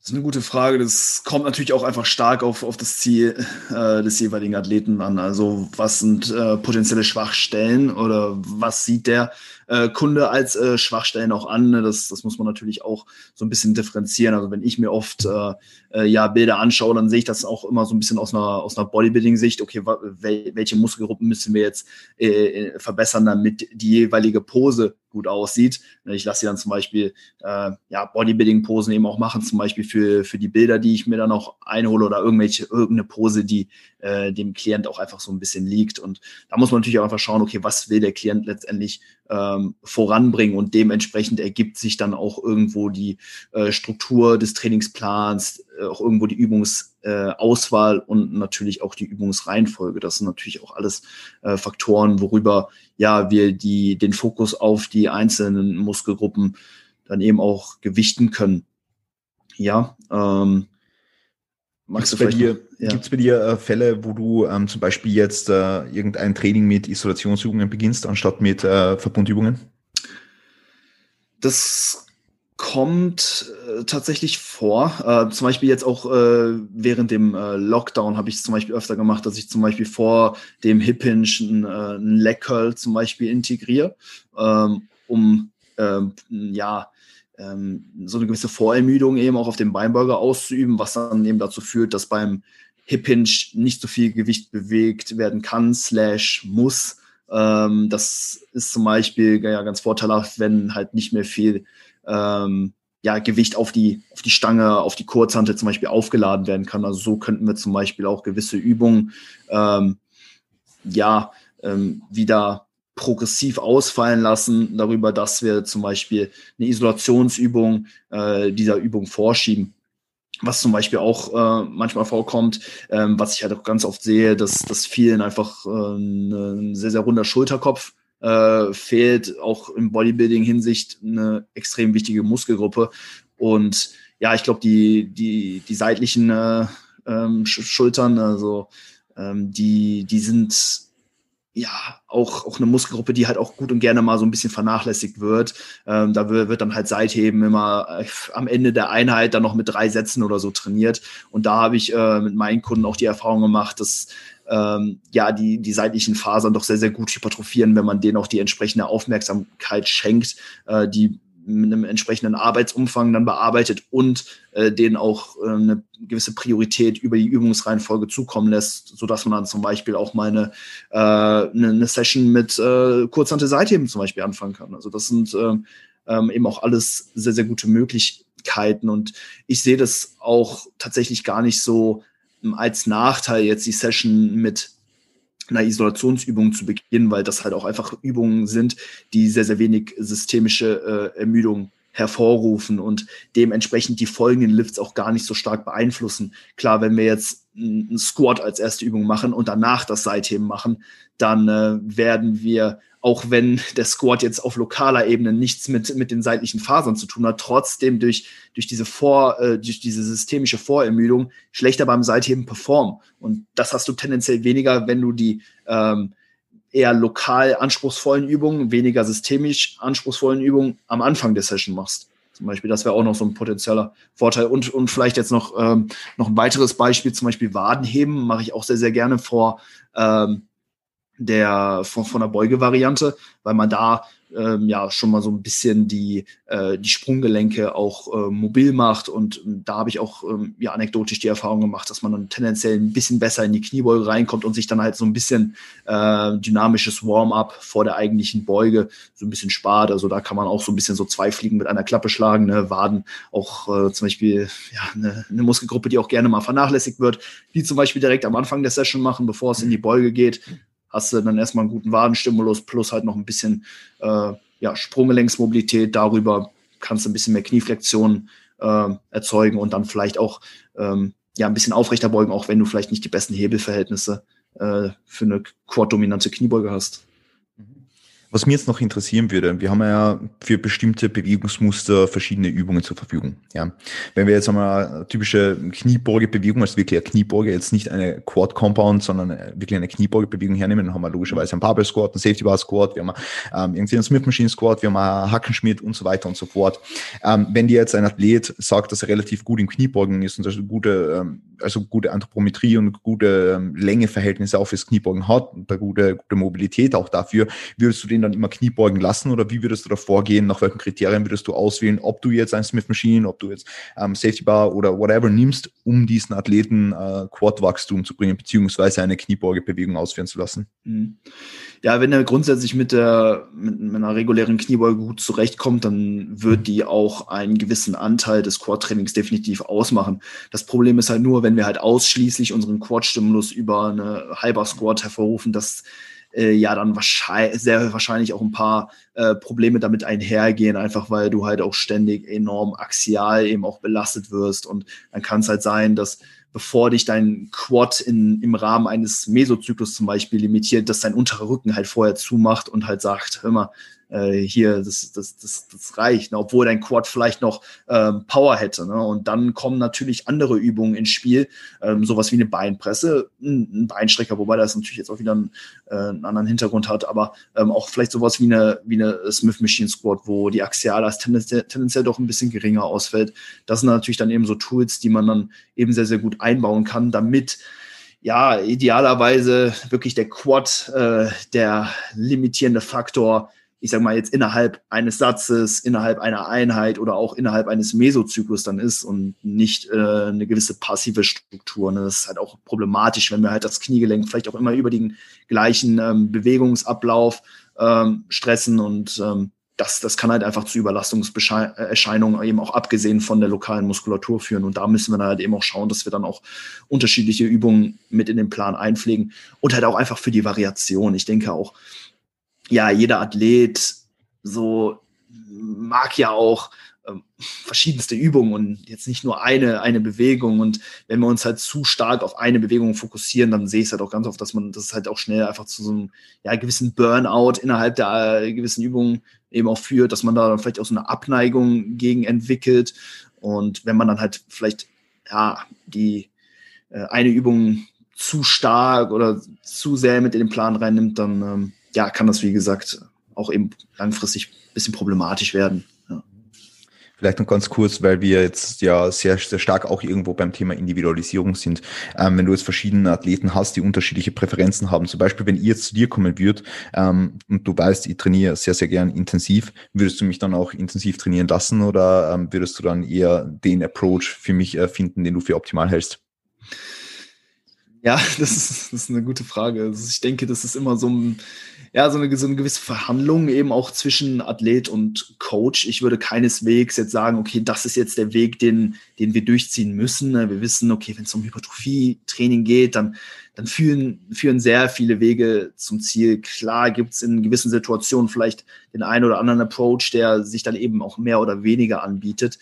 Aber ähm, grundsätzlich bin ich eigentlich immer ja gewillt, mit dem Klienten eben auch äh, ja, zu kommunizieren, da eben auch in Verhandlungen so, so ein bisschen zu treten und nicht zu sagen und nicht, und nicht zu sagen, okay, wir, wir fahren jetzt äh, ne, diesen standardmäßigen Approach durch. Deswegen, das, das ist auch etwas, was ich halt einfach am Online-Coaching halt eben auch so liebe, dass es halt eben auch äh, ja, dass auch der Plan immer unterschiedlich ausfällt, obwohl ich natürlich so meine persönlichen Präferenzen, Vorlieben habe, Sachen, die halt eben in der Vergangenheit funktioniert habe, äh, funktioniert haben, äh, ne, das, das habe ich alles, aber trotzdem kommt es dann je nach äh, Klient halt eben immer zu unterschiedlichen Approaches und ähm, ich glaube, da kann man sich doch sehr, sehr oft auch sehr, sehr gut in der, in der Mitte irgendwo eben auch treffen und ähm, dafür für beide Parteien einen sehr, sehr guten ähm, Weg dann eben auch finden. Ja.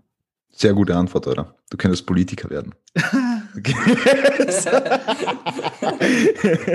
ja, äh, na, me mega, mega cool. Das heißt, bei dir geht es auch ähm, in weiterer Folge sicher Mittelwege zwischen einem ähm, eher intensiveren Approach und einem eher, wie ich jetzt mal sagen, volumenlastigeren Approach, ja, obwohl wir ja. natürlich wissen, dass äh, Volumen nicht ausgestoßen, also nicht die äh, hohe Trainingsintensität nicht ausschließt und andersherum genauso.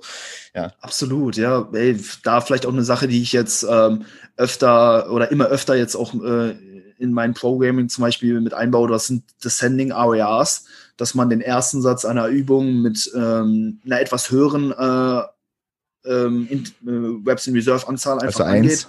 Hm, zum Beispiel drei.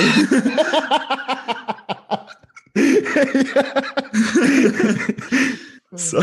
zum, zum, Beispiel eins, äh, zum Beispiel aber auch vielleicht drei und dass man dann äh, im Laufe der Arbeitssätze dann auf 2, 1 und dann vielleicht auch im letzten Arbeitssatz auf 0 Reps in Reserve dann runtergeht. Das sind eigentlich auch zum Beispiel super Möglichkeiten, wie man halt so das Beste aus beiden Welten eben integriert und auch die Präferenz des, des Athleten auch eben auch mit einfließen lässt. Ne? Ähm, ich habe es früher zum Beispiel auch eher so gemacht, dass ich so Static RARs geprogrammt habe, also dass es wirklich jeder Satz bei dann einer 2 oder so abgeleistet wird. Aber für, für Athleten, die halt auch einfach gerne hart trainieren. Ich meine, das liegt ja auch wirklich in, den, in der Natur der meisten, ne? ähm, dass, dass man da auch diese äh, höheren relativen Intensitätsbereiche auch ähm, ja, ständig eben auch mal mit einbindet, ist, glaube ich, ähm, ja, ein sehr, sehr guter Mittelweg auch da. Mhm. Sehr, sehr cool. Ähm, arbeitest du jetzt nochmal ganz kurz äh, Programming-spezifisch, arbeitest du auch mit äh, Reps in Reserve Ranges, dass du zum Beispiel sagst, okay, du hast drei Sätze ähm, mit sechs bis zehn Wiederholungen und die in der Range von 1 to 2 RAR? Ja, ja, also grundsätzlich, grundsätzlich schon. Also bei Grundübungen gebe ich das meistens ein ein bisschen präziser eben auch vor. Okay, erster Satz drei, dann zwei. Aber im Endeffekt sage ich, also kommuniziere ich das gegenüber meinen Klienten auch so, dass das jetzt nicht so ist, okay, wenn du jetzt anstatt einer drei nur eine zwei hattest, dass dann alles vorbei ist. So, es ist halt im Endeffekt immer ein, Durchschnittswert, auf den ich mich beziehe. Das heißt, in dem Einsatz kann man auch mal mehr Reps in, Reserve lassen und das dann im, im Satz darauf dann wieder so ein bisschen ausgleichen. Bei Isolationsübungen gebe ich zum Beispiel dann auch sehr, sehr gerne einfach eine Range vor. Da sage ich dann zum Beispiel, okay, zwei bis null uh, there you go, mach, mach, mach, mach, mach. Ja. Sehr, sehr cool. Passt, danke dir. Ähm, mega insightful. Ähm, Felix, äh, welche Rolle spielt bei dir die Trainingsintensität und ähm, wie stehst du zum Nutzen von Momentum? so, na, ähm, also, also wirklich, ähm, weil wir jetzt beim, beim Louis über das Thema geredet haben, Reps in Reserve so ähm, hinsichtlich, also relativen Intensität einfach, was es für Methoden gibt, um die sinnvoll ins Training zu integrieren. Wie handhabst du das? Weil wir wissen auch aus der Episode mit dem Arne, Wer die Episode bei ähm, Out of Person Training vom Arne kennt zum Thema Biomechanik, Range of Motion und so weiter, bin Felix Hab ich mir gehört. Mega gut. Sehr gute Dank, Episode. Danke sehr.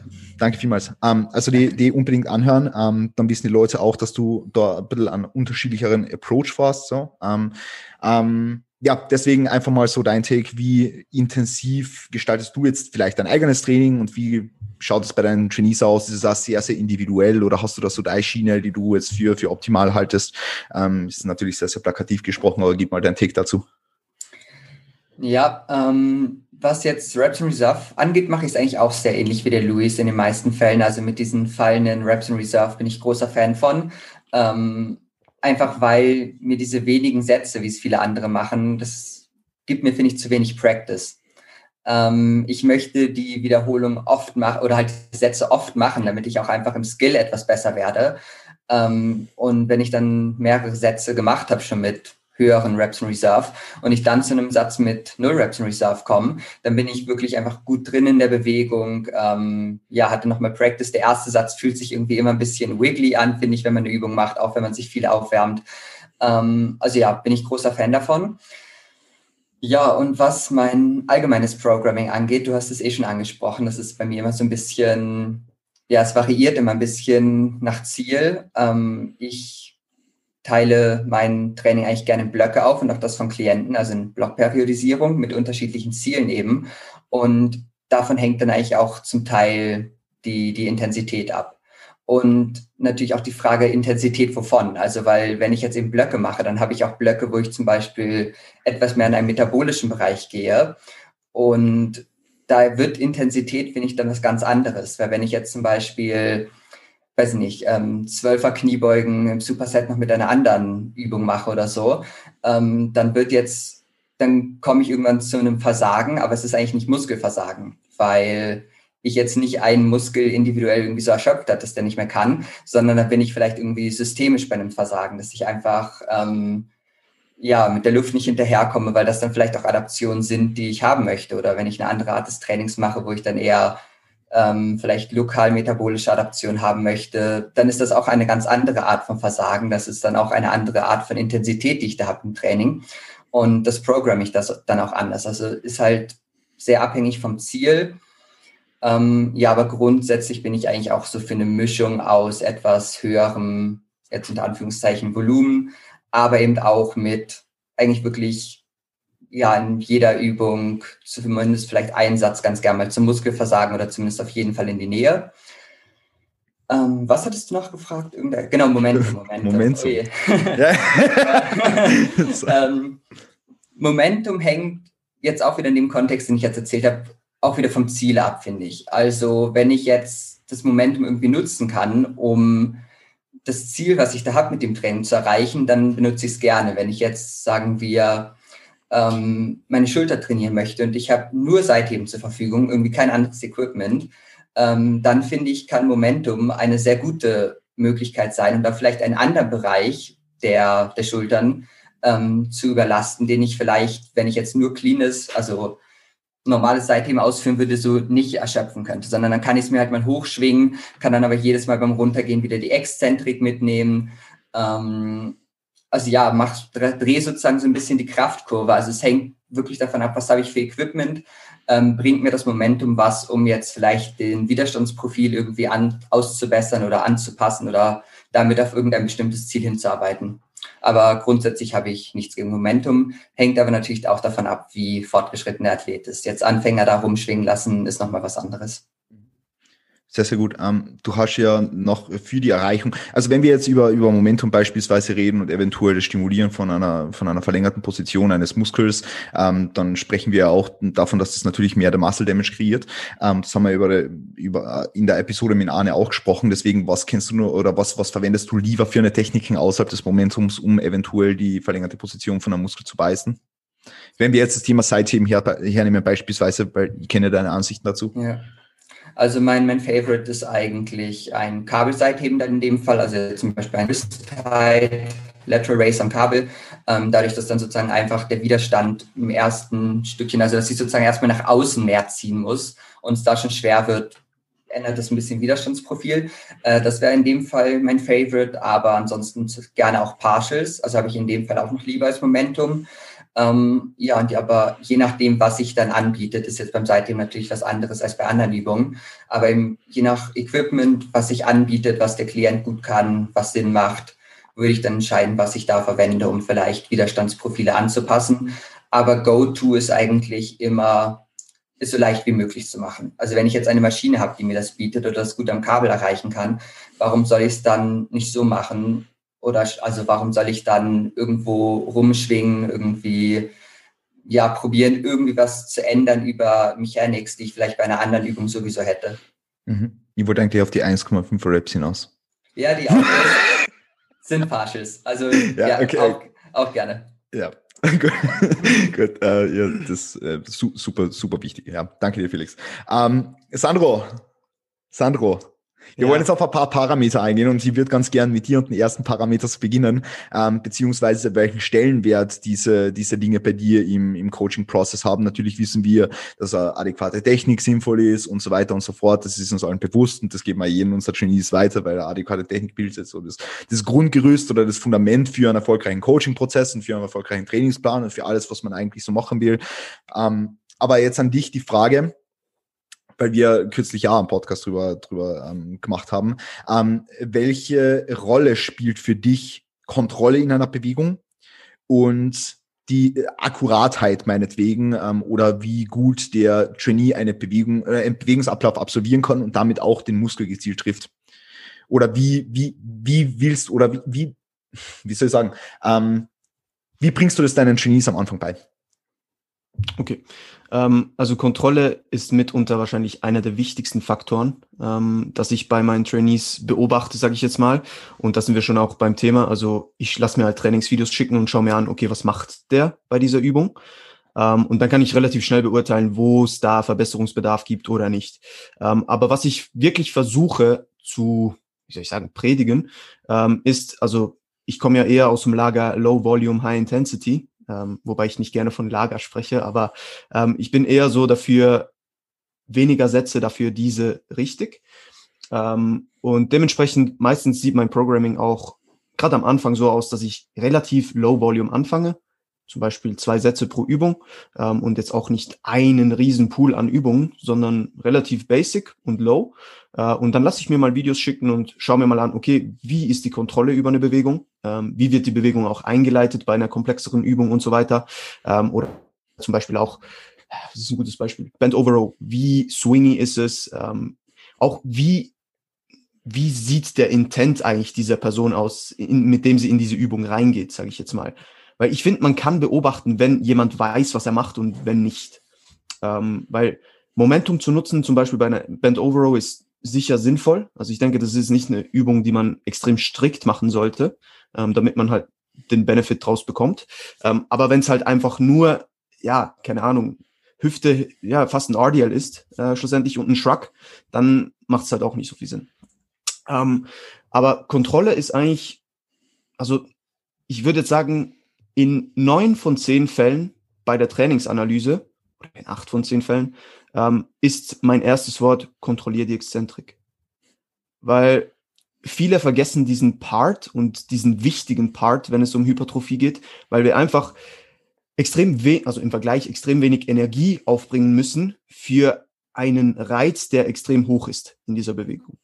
Und zusätzlich auch verletzungspräventiv arbeiten, weil wir das Gewicht über die ganze Range kontrollieren und einfach nicht das Zeug von A nach B bewegen.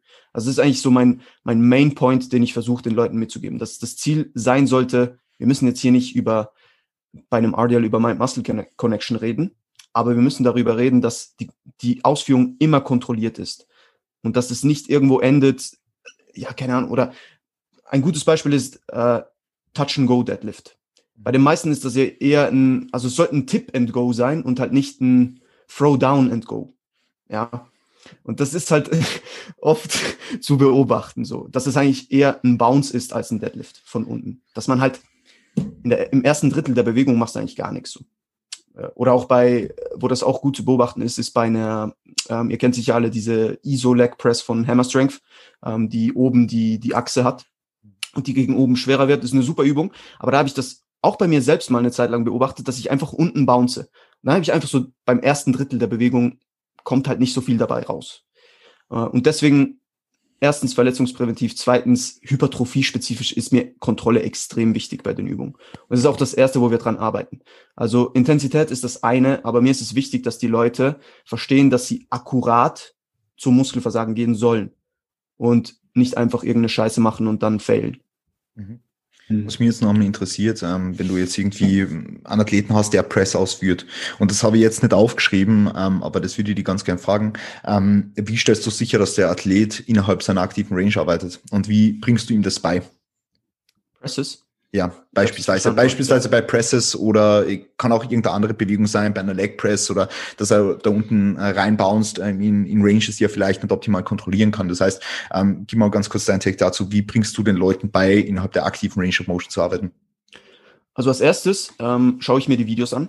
Und wenn ich sehe, dass das eigentlich schon gewährleistet ist, oder ich das Gefühl habe, der kontrolliert wirklich jeden, jede, jeden Aspekt dieser, dieser, dieser Bewegung, dann gehe ich gar nicht groß drauf ein.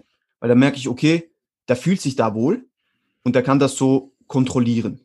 Ähm, und dann will ich den nicht verwirren, sage ich jetzt mal, weil wenn du halt etwas richtig ausführst und dann sagt dir jemand, dass du es richtig ausführst, dann fängst du dich drauf an, an drauf zu achten so. Also das ist, ich habe gestern gerade einen Post gemacht. Das ist so wie wenn dir jemand sagt, atme normal. Das ist keine Ahnung mehr, was normal ist. Ja, du du was, du denkst dir dann so, was ist normal? Und dann kommst du in so eine ja, wie soll ich sagen, mhm. atmest halt nicht mehr normal. Und da so, ich denke, auch da ist es mit Cues und mit Erklärungen und so weiter müssen wir ein bisschen vorsichtig sein. Ähm, einfach damit wir sicherstellen, dass wir den Client eigentlich nicht irgendwo hinforcen, obwohl er eine Bewegung eigentlich schon gut meistert, weil er die jetzt eine Zeit lang so gemacht hat und die auch gut ausschaut. Also wenn, wenn jetzt beispielsweise bei einer Beinpresse alles in Ordnung ist, dann gehe ich gar nicht weiter drauf ein. Wenn ich aber sehe, zum Beispiel, dass dem bei jeder Bewegung, dass er das Gewicht fast runterfallen lässt und bei jeder Bewegung hebt sich halt die Hüfte ähm, und der ist eigentlich da fast in einer fliegenden Beinpresse, sage ich jetzt mal, dann muss man das natürlich ansprechen. Ähm, und dann gehe ich wirklich so vor und analysiere halt das Video, ähm, also mit einem Videofeedback und sage, hey, pass auf, du bist in dieser untersten Position schon in einer Position, die halt schon vielleicht ein bisschen mehr, ähm, wie soll ich sagen, Belastung ist auf deine Wirbelsäule und du bist eher in einer Position, wo du vielleicht nicht am stärksten bist, sondern eher in einer schwachen Position. Ähm, und dementsprechend müssen wir da ein bisschen vorsichtig sein. Ähm, der soll dann halt, gerade bei einer Leg Press, gutes Beispiel, ausprobieren, wo er hinkommt mit seinen Knien, ähm, wenn er die Bewegung ausführen würde. Also er zieht sich ins Bett, geht mit den Beinen runter, ähm, ohne, ohne den Schlitten halt. Und dann sieht er, wie weit er wirklich runterkommt, ohne sich in irgendeine passive Range zu forcen. Ähm, und das ist eigentlich auch bei den Presses so. Da sage ich auch, hey, probier aus, bis wo du hinkommst, bevor du mit der antagonistischen Muskulatur irgendwas nach hinten ziehen musst. Und dann bist du eigentlich in deiner aktiven Range. Muss man aber auch sagen, dass das bei Athleten, die nicht so erfahren sind, ziemlich schwierig ist. Gerade über online. Also da, da habe ich schon manchmal, das ist dann eher ein Prozess, wo wir das immer wieder äh, über die Videoanalyse halt machen und, und uns anschauen und das dann auch besser wird. Aber du kannst nicht erwarten, dass gerade bei jemanden, auch bei erfahrenen Leuten, du kannst nicht erwarten, dass wenn du eine Bewegung beispielsweise ein Jahr so ausgeführt hast, dass du das von heute auf morgen direkt wieder anders hinbekommst. Ähm, und da ist, da, da müssen wir dem Ganzen einfach ein bisschen Zeit geben und halt den Athleten aufklären, wieso es vielleicht nicht sinnvoll ist, ähm, wenn wir in eine Range kommen, die wir nicht kontrollieren können. Mhm. Ja, sehr, sehr cool. Also ich sehe das ähm, auch relativ oft beim Bankdrücken, bei normalen Langhantelbankdrücken, dass die Leute eben die Hantel immer bis auf die Brust absenken. Und wenn du ihnen dann einmal sagst, okay, mach mal jetzt eine Spodo Bench Press so, ähm, wo du zwei Zentimeter oberhalb der Brust stoppst, oh, Bewegung fühlt sich auf einmal so gut an. Ja, so, ja, ähm, das ist ein typisches Beispiel. Ähm, vielleicht noch ganz kurz, ähm, wie wichtig ist für die, dass du an Muskeln in jeder Position trainierst? Ähm, einerseits im Hinblick auf ja, ähm, die Muskellänge bezogen, sei es jetzt, dass du ähm, einen Preacher Curl machst oder dass du einen Behind the Back Cable Curl machst, keine Ahnung, jetzt auf den Bizeps bezogen, oder auch bei irgendwelchen ähm, Presses slash Flies, dass du, dass du sowohl verkürzte als auch verlängerte Positionen ähm, im Training stimulierst. Sag mal, sag mal innerhalb eines Mikrozyklus ähm, oder in, innerhalb eines, eines Trainings dann in weiterer Folge auch. Mhm. Ähm, ist mir schon also kommt auch wieder ein bisschen auf den Klienten drauf an, wie vorgeschritten ist. Aber ist mir eigentlich schon ziemlich wichtig. Also ich beachte das schon in meinem Programming.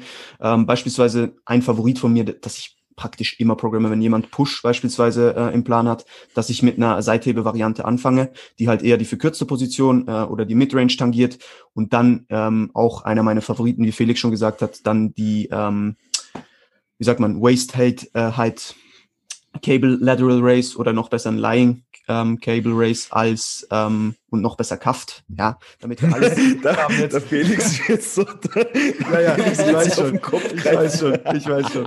Äh, ähm, nee, aber das sind dann so meine Favoriten, dass wir dann halt eher äh, die gedehnte Position trainieren, wenn wir schon ein bisschen ermüdet sind und dass wir, wenn wir noch fresh sind, eher vielleicht in die verkürzte Position ähm, und besser in die verkürzte Position kommen. Auch zum Beispiel, wenn ich jetzt, sagen wir, der hat relativ gutes Equipment, ähm, auch so ein typisches Beispiel ist ähm, der Hammer ISO Pulldown fast immer die erste Übung, wenn jemand Pull trainiert, einfach weil es schwierig ist, voll in die Verkürzung zu kommen. Das keinen Sinn macht, wenn du schon irgendwie vier Übungen gemacht hast und da schon fast nicht mehr reinkommst, dann die noch zu programmen. So.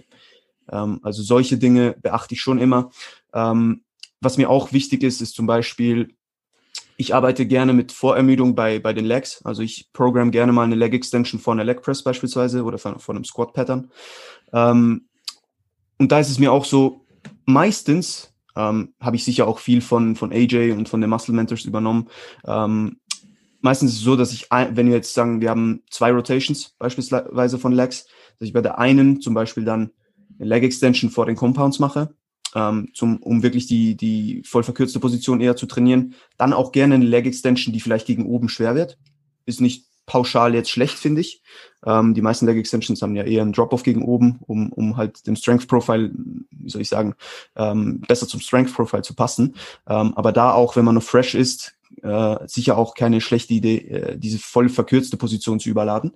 Ähm, und dann beispielsweise auch mal eine Leg Press unbanded zu machen, ähm, weil wir dann halt in der verkürzten Position schon relativ ermüdet sind, aber dann eher die Lengthened Position halt trainieren.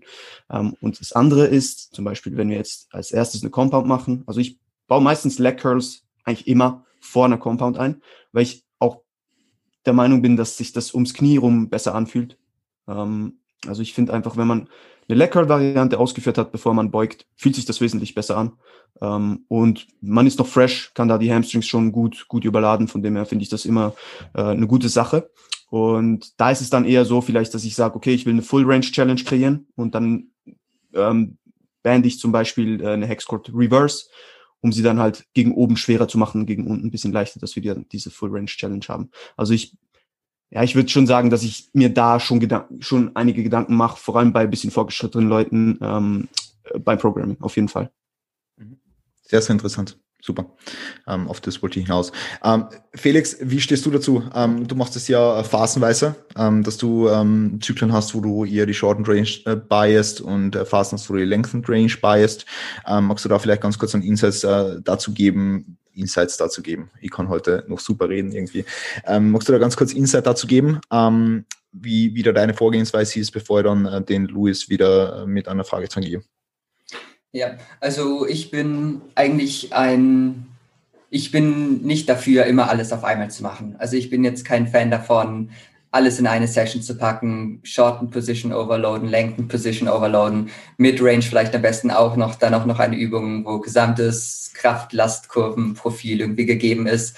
Ähm, ja, ich habe es lieber sozusagen immer einen klaren Fokus zu haben, weil dieser klare Fokus das erstens das Programming erleichtert, finde ich. Weil wenn ich jetzt weiß, was das Ziel ist, dann kann ich alle Übungen auf dieses Ziel anpassen. Und wenn ich jetzt zum Beispiel sage, okay, für diesen Zyklus ist mein Ziel eher die Lengthened Position zu trainieren und vielleicht eher für äh, Mechanical Damage zu sorgen, dann weiß ich bei jeder Übung, wie ich das Volumen anpasse, zumindest ungefähr, da weiß ich halt, okay, braucht vielleicht etwas weniger Volumen, da das mit mehr Recovery Needs in, Anspruch, äh, in Verbindung steht, äh, braucht vielleicht etwas niedrigere Frequenz, kann vielleicht Tempos in der Lengthen Position einbauen, kann da Partials nutzen, kann bei der Übungsauswahl das und das nutzen. Also es läuft alles dann so zusammen. Plus es bietet mir dann eigentlich ein Deload von dem Overload der anderen Positionen. Weil wenn ich jetzt sage, ich trainiere immer alles auf einmal, dann reizt sich halt auch die Muskel in jeder Position immer. Und forciere eigentlich auch immer alle Adaptionen. Also dann habe ich irgendwie Metabolic Adaptations durch irgendwie vielleicht die Shorten Position, dann habe ich irgendwie die Muscle Damage in der Lengthen Position, also immer alles auf einmal.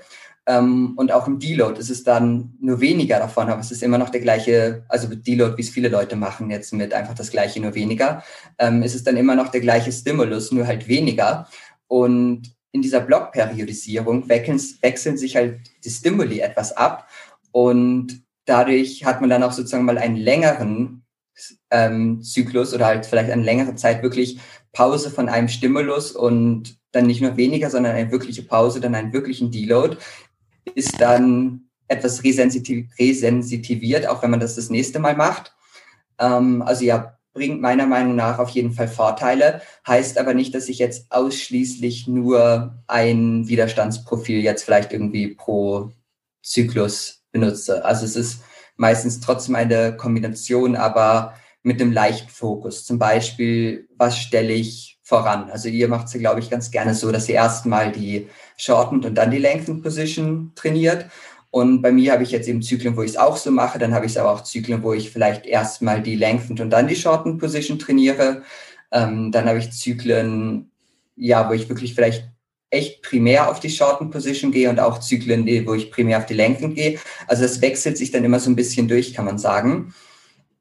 Ähm, ja, aber in den meisten Fällen, vor allen Dingen, wenn es jetzt Hypertrophie-Training ist und nicht ein Deload von dem Hypertrophie-Training, dann ist schon eigentlich alles vorhanden, aber in unterschiedlichen Kombinationen.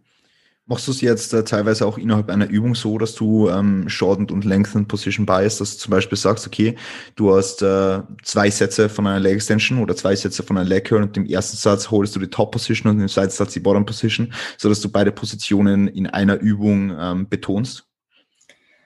Ähm, Ja, wobei ich das eigentlich am liebsten ähm, mit Supersets mache, weil ich dann trotzdem der Meinung bin, dass es sich vielleicht irgendwie so besser ergänzt, wenn ich jetzt zum Beispiel am Kabel trainiere.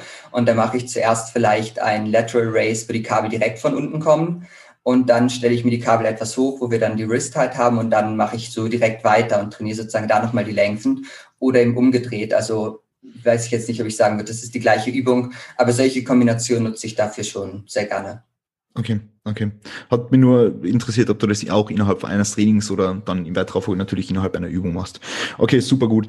Ähm, Luis, achtest du auch auf sowas, wenn du jetzt dein Training planst im Hinblick auf die Übungsauswahl und die einzelne Sequenzierung der Übungen innerhalb von einem Trainingstag? Oder ähm, ist dir das äh, eher nicht so wichtig, weil es ist, es muss ja nicht sein, das wissen wir alle, dass es nicht sein muss. Es ist halt so etwas, das man, über das man sich Gedanken machen kann, ähm, ob es dann Vorteile bringt ja, kommt natürlich auch immer auf das Individuum an. Deswegen ganz kurz dein Take dazu, ob du ähm, auch von diesen, von, von, von diesen Überlegungen Gebrauch machst.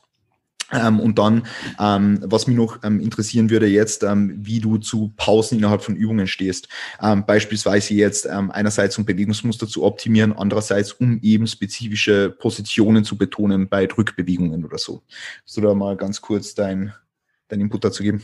Ja, erstmal sehr, sehr guter Take von beiden. Also das ist auf jeden Fall Advanced Shit, was, äh, was ihr hier rausgehauen habt. Ähm, ich muss sagen, dass, ich, dass das bei mir äh, im Programming äh, Beachtung findet, aber wahrscheinlich jetzt nicht so in dem Rahmen, in dem ihr das äh, vielleicht auch habt. Also jetzt mit einer Periodisierung, ähm, ob wir jetzt akut die verlängerte oder die verkürzte Position überladen, äh, das habe ich jetzt nicht. Aber hier und da findet es schon Beachtung, zum Beispiel jetzt bei, bei Hip-Hinge-Bewegungsmustern, ne, dass man vielleicht auch äh, in der, in der wöchentlichen Rotation mal ein ADL mit drin hat, wo äh, die äh, gedehnte Position beladen wird und dann vielleicht auch eine, äh, eine Hyper-Extension, also im Prinzip ein, Rückenstrecker, wo dann eben auch die verkürzte Position beladen ist. Das wäre dann auch zum Beispiel so ein Beispiel, was ich auch ähm, öfter ähm, verwende.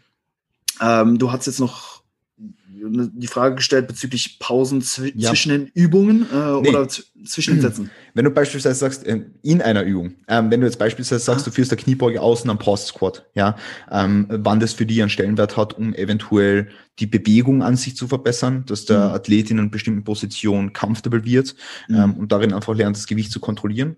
Oder bei beispielsweise, was ich jetzt als zweites Beispiel angesprochen habe, ähm, Pressing-Bewegungen, um ähm, ja diese unterste Position auch nochmal zu betonen.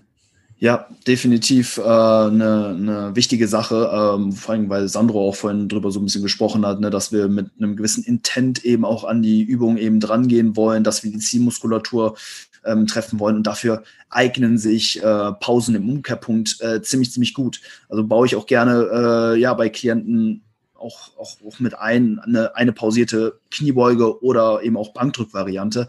Ähm, ist echt sehr, sehr sinnvoll, um die Spannung auch wirklich dahin zu bringen, wo sie, wo sie hin soll. Oft sieht man halt eben, dass ne, diese, dieser unterste Punkt der Bewegung ja so ein bisschen äh, ausgenutzt wird, um äh, bisschen mehr Load bewegen zu können oder ähm, das Gewicht einfach ja einfacher von A nach B zu bewegen. Aber das wollen wir ja gerade nicht. Also wir wollen die Übung ja im Prinzip so mh, hm, schwer wie möglich machen für die mhm. jeweilige Zielmuskulatur. Das heißt im Umkehrschluss, ne, wir wollen eigentlich so ja, uns in die Position begeben, in der wir so schwach wie möglich eigentlich sind. Und das ist halt eben ne, bei, beim Bankdrücken jetzt eben ne, die tiefste Position, in die wir halt eben äh, gut reinkommen. Äh, auch hier Stichwort natürlich wieder aktive Range of Motion, genau das gleiche eben auch bei der Kniebeuge. Ne? Wir wollen jetzt nicht mh, hm, so tief beugen, wie es geht, nur um halt tief zu beugen, sondern wir wollen natürlich auch, dass, dass der Stress eben auch auf dem, Quadriz auf dem Quadrizeps bleibt und äh, jetzt nicht irgendwie zu stark auf die Hüfte übergeht oder eben auch auf die Wirbelsäule teilweise, wenn der Rücken noch einrundet. Und eben einfach mal so wirklich auszutesten, äh, wie tief man da eben auch wirklich kommt und auch gleichzeitig, gleichzeitig die Spannung auf den Quads behält, das, das, kriegt, das kriegt man durch Pausen sehr, sehr gut hin. Ähm, und das führt natürlich auch im, gleichzeitig eben auch dazu, dass äh, auch die Exzentrik viel, viel kontrollierter sein muss. Ne? Wenn du die Exzentrik, Exzentrik nicht kontrollierst und dich dann in äh, und, und die Bewegung auf einmal pausieren musst, das, das, ist, das ist schwierig. Ne? Also ähm, damit schlägt man so zwei Fliegen mit einer Klappe. Ne? Also die, die Kontrolle über die gesamte Bewegung, die wird sich grundsätzlich ändern und du machst die Position der Bewegung, wo halt enorm viel Stress auf die Zielmuskulatur wirkt, eben noch mal deutlich effektiver. Ne, beim Kniebeugen sieht man es ja auch oft, ne, dass dann eben sich so ein bisschen in diesen tiefsten Punkt so rein, äh, dass man sich da so ein bisschen reinfallen lässt und dann über den Stretch-Reflex dann so ein bisschen wieder nach oben schießt.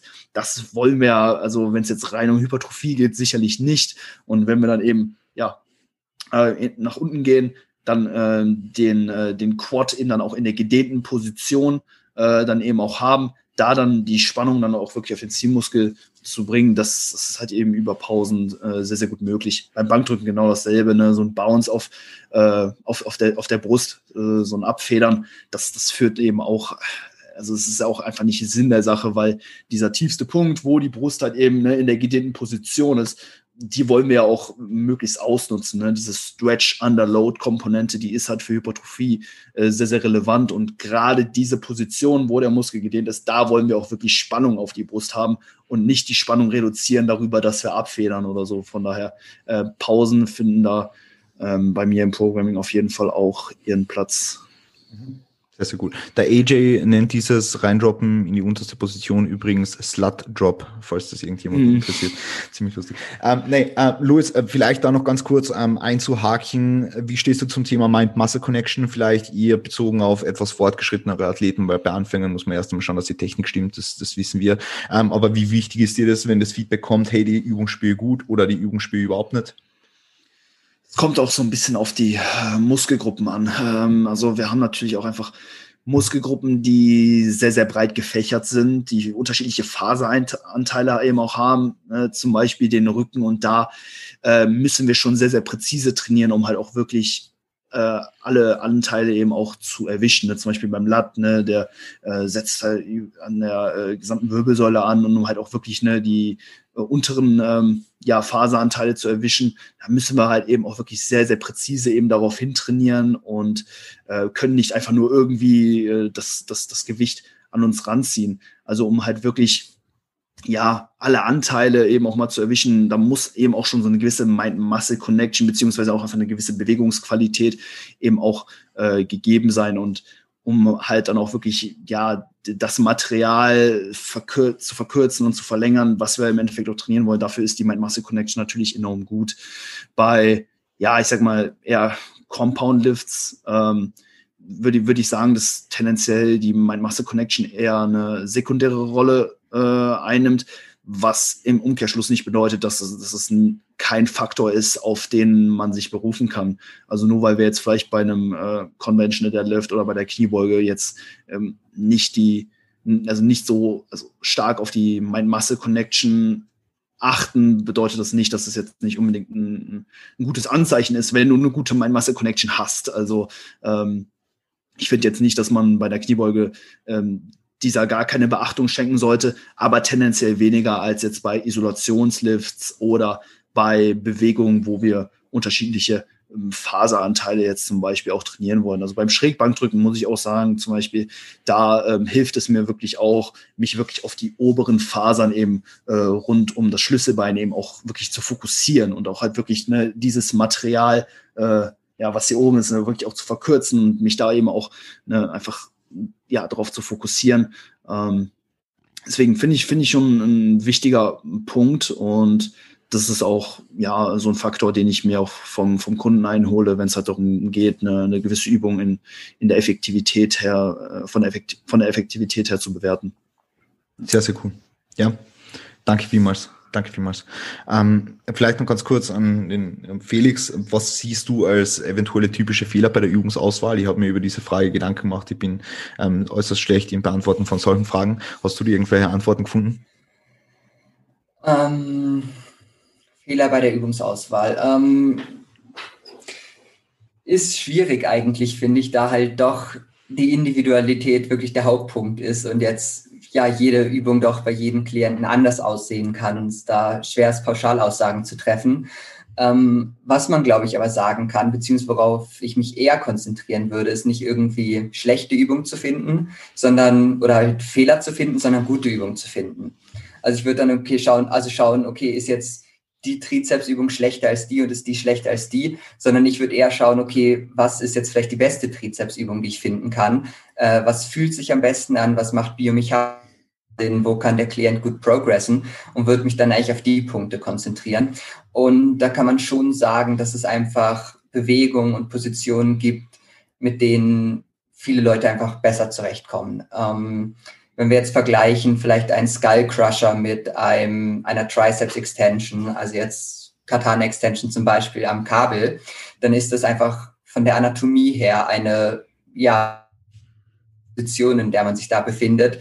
Äh, es ist weniger Stress am Ellbogen, doch bei den meisten Leuten, mit denen man irgendwie so French Press länger macht, merkt man einmal irgendwas, Ellbogen, Handgelenk, Schultergelenk, irgendwas passiert da oft mal.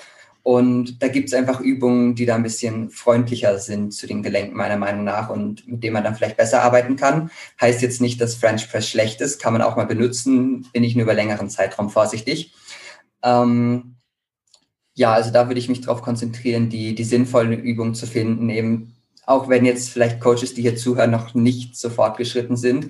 Ähm, würde ich sagen, das ist ein Punkt, wo ich mich sehr fortbilden würde, dass ich mich halt so mit Biomechanik beschäftige, dass ich anschauen kann, welche Übungen funktionieren vielleicht besser als andere, weil das doch so in der Praxis das Greifbarste ist. Jetzt Programming ist vielleicht schön und gut, da irgendwelche Änderungen sieht man dann mit der Zeit, funktioniert das besser, funktioniert das schlechter. Aber wenn ich jetzt bessere Technik habe mit Übungen, die gut funktionieren, ähm, den Zielmuskel wirklich genau treffen kann, dann ist das, das merkt man sofort. Das bringt mir im Endeffekt doch am meisten.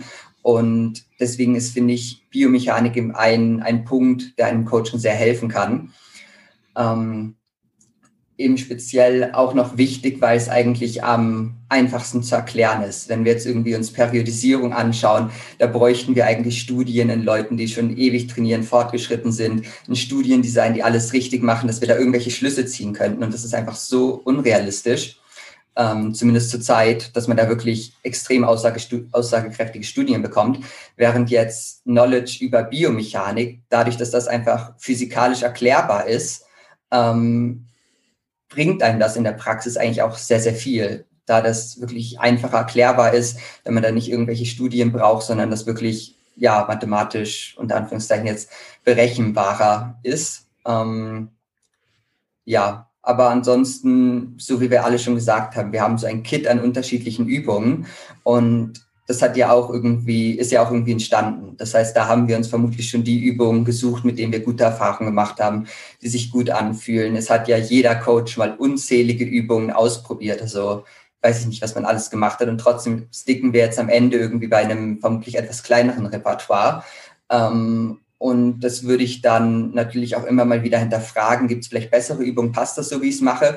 Aber ich würde auch diese diese Erfahrung damit einbeziehen, weil viele Klienten kommen jetzt nicht zu einem, weil man, weiß nicht, die und die Ausbildung gemacht hat oder das und das Knowledge hat, sondern auch einfach für die Erfahrung und weil der Klient vielleicht noch nicht diese tausend Übungen ausprobiert hat, aber wir vielleicht zum Teil schon ähm, und dann halt rausgefunden haben, okay, was funktioniert gut oder zumindest für unsere Klienten bisher. Also warum soll es für die nicht auch funktionieren? Ausnahmen gibt's immer, aber ist schon mal verlässlicher Punkt, finde ich. Ja. Sehr, sehr cool. Luis, magst du noch irgendwas sagen, oder? Oh ja, gerne. Ähm, ja, ich glaube, wir können uns einfach so darauf berufen, was, eine, was, was macht eine Übung effektiv.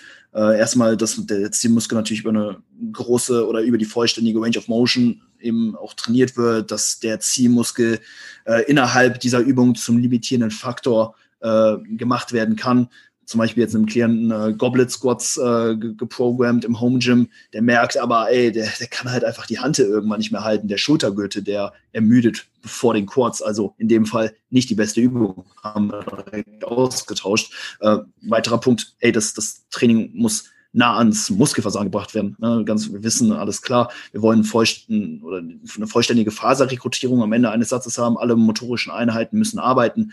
Das heißt, wir müssen eine Übung nah ans muskuläre Versagen bringen und das möglichst sicher. Ne? Wir wollen keine Verletzung riskieren. Also das sind so eigentlich die drei Punkte, die eine Übung äh, ja erstmal mh, ja, oder der einfach mal so das, das Siegel verleiht, okay, die könnte potenziell mit ins äh, Programming mit einfließen. Und dann, äh, wie Felix gesagt hat, hey, man, man hat seine Erfahrung gemacht.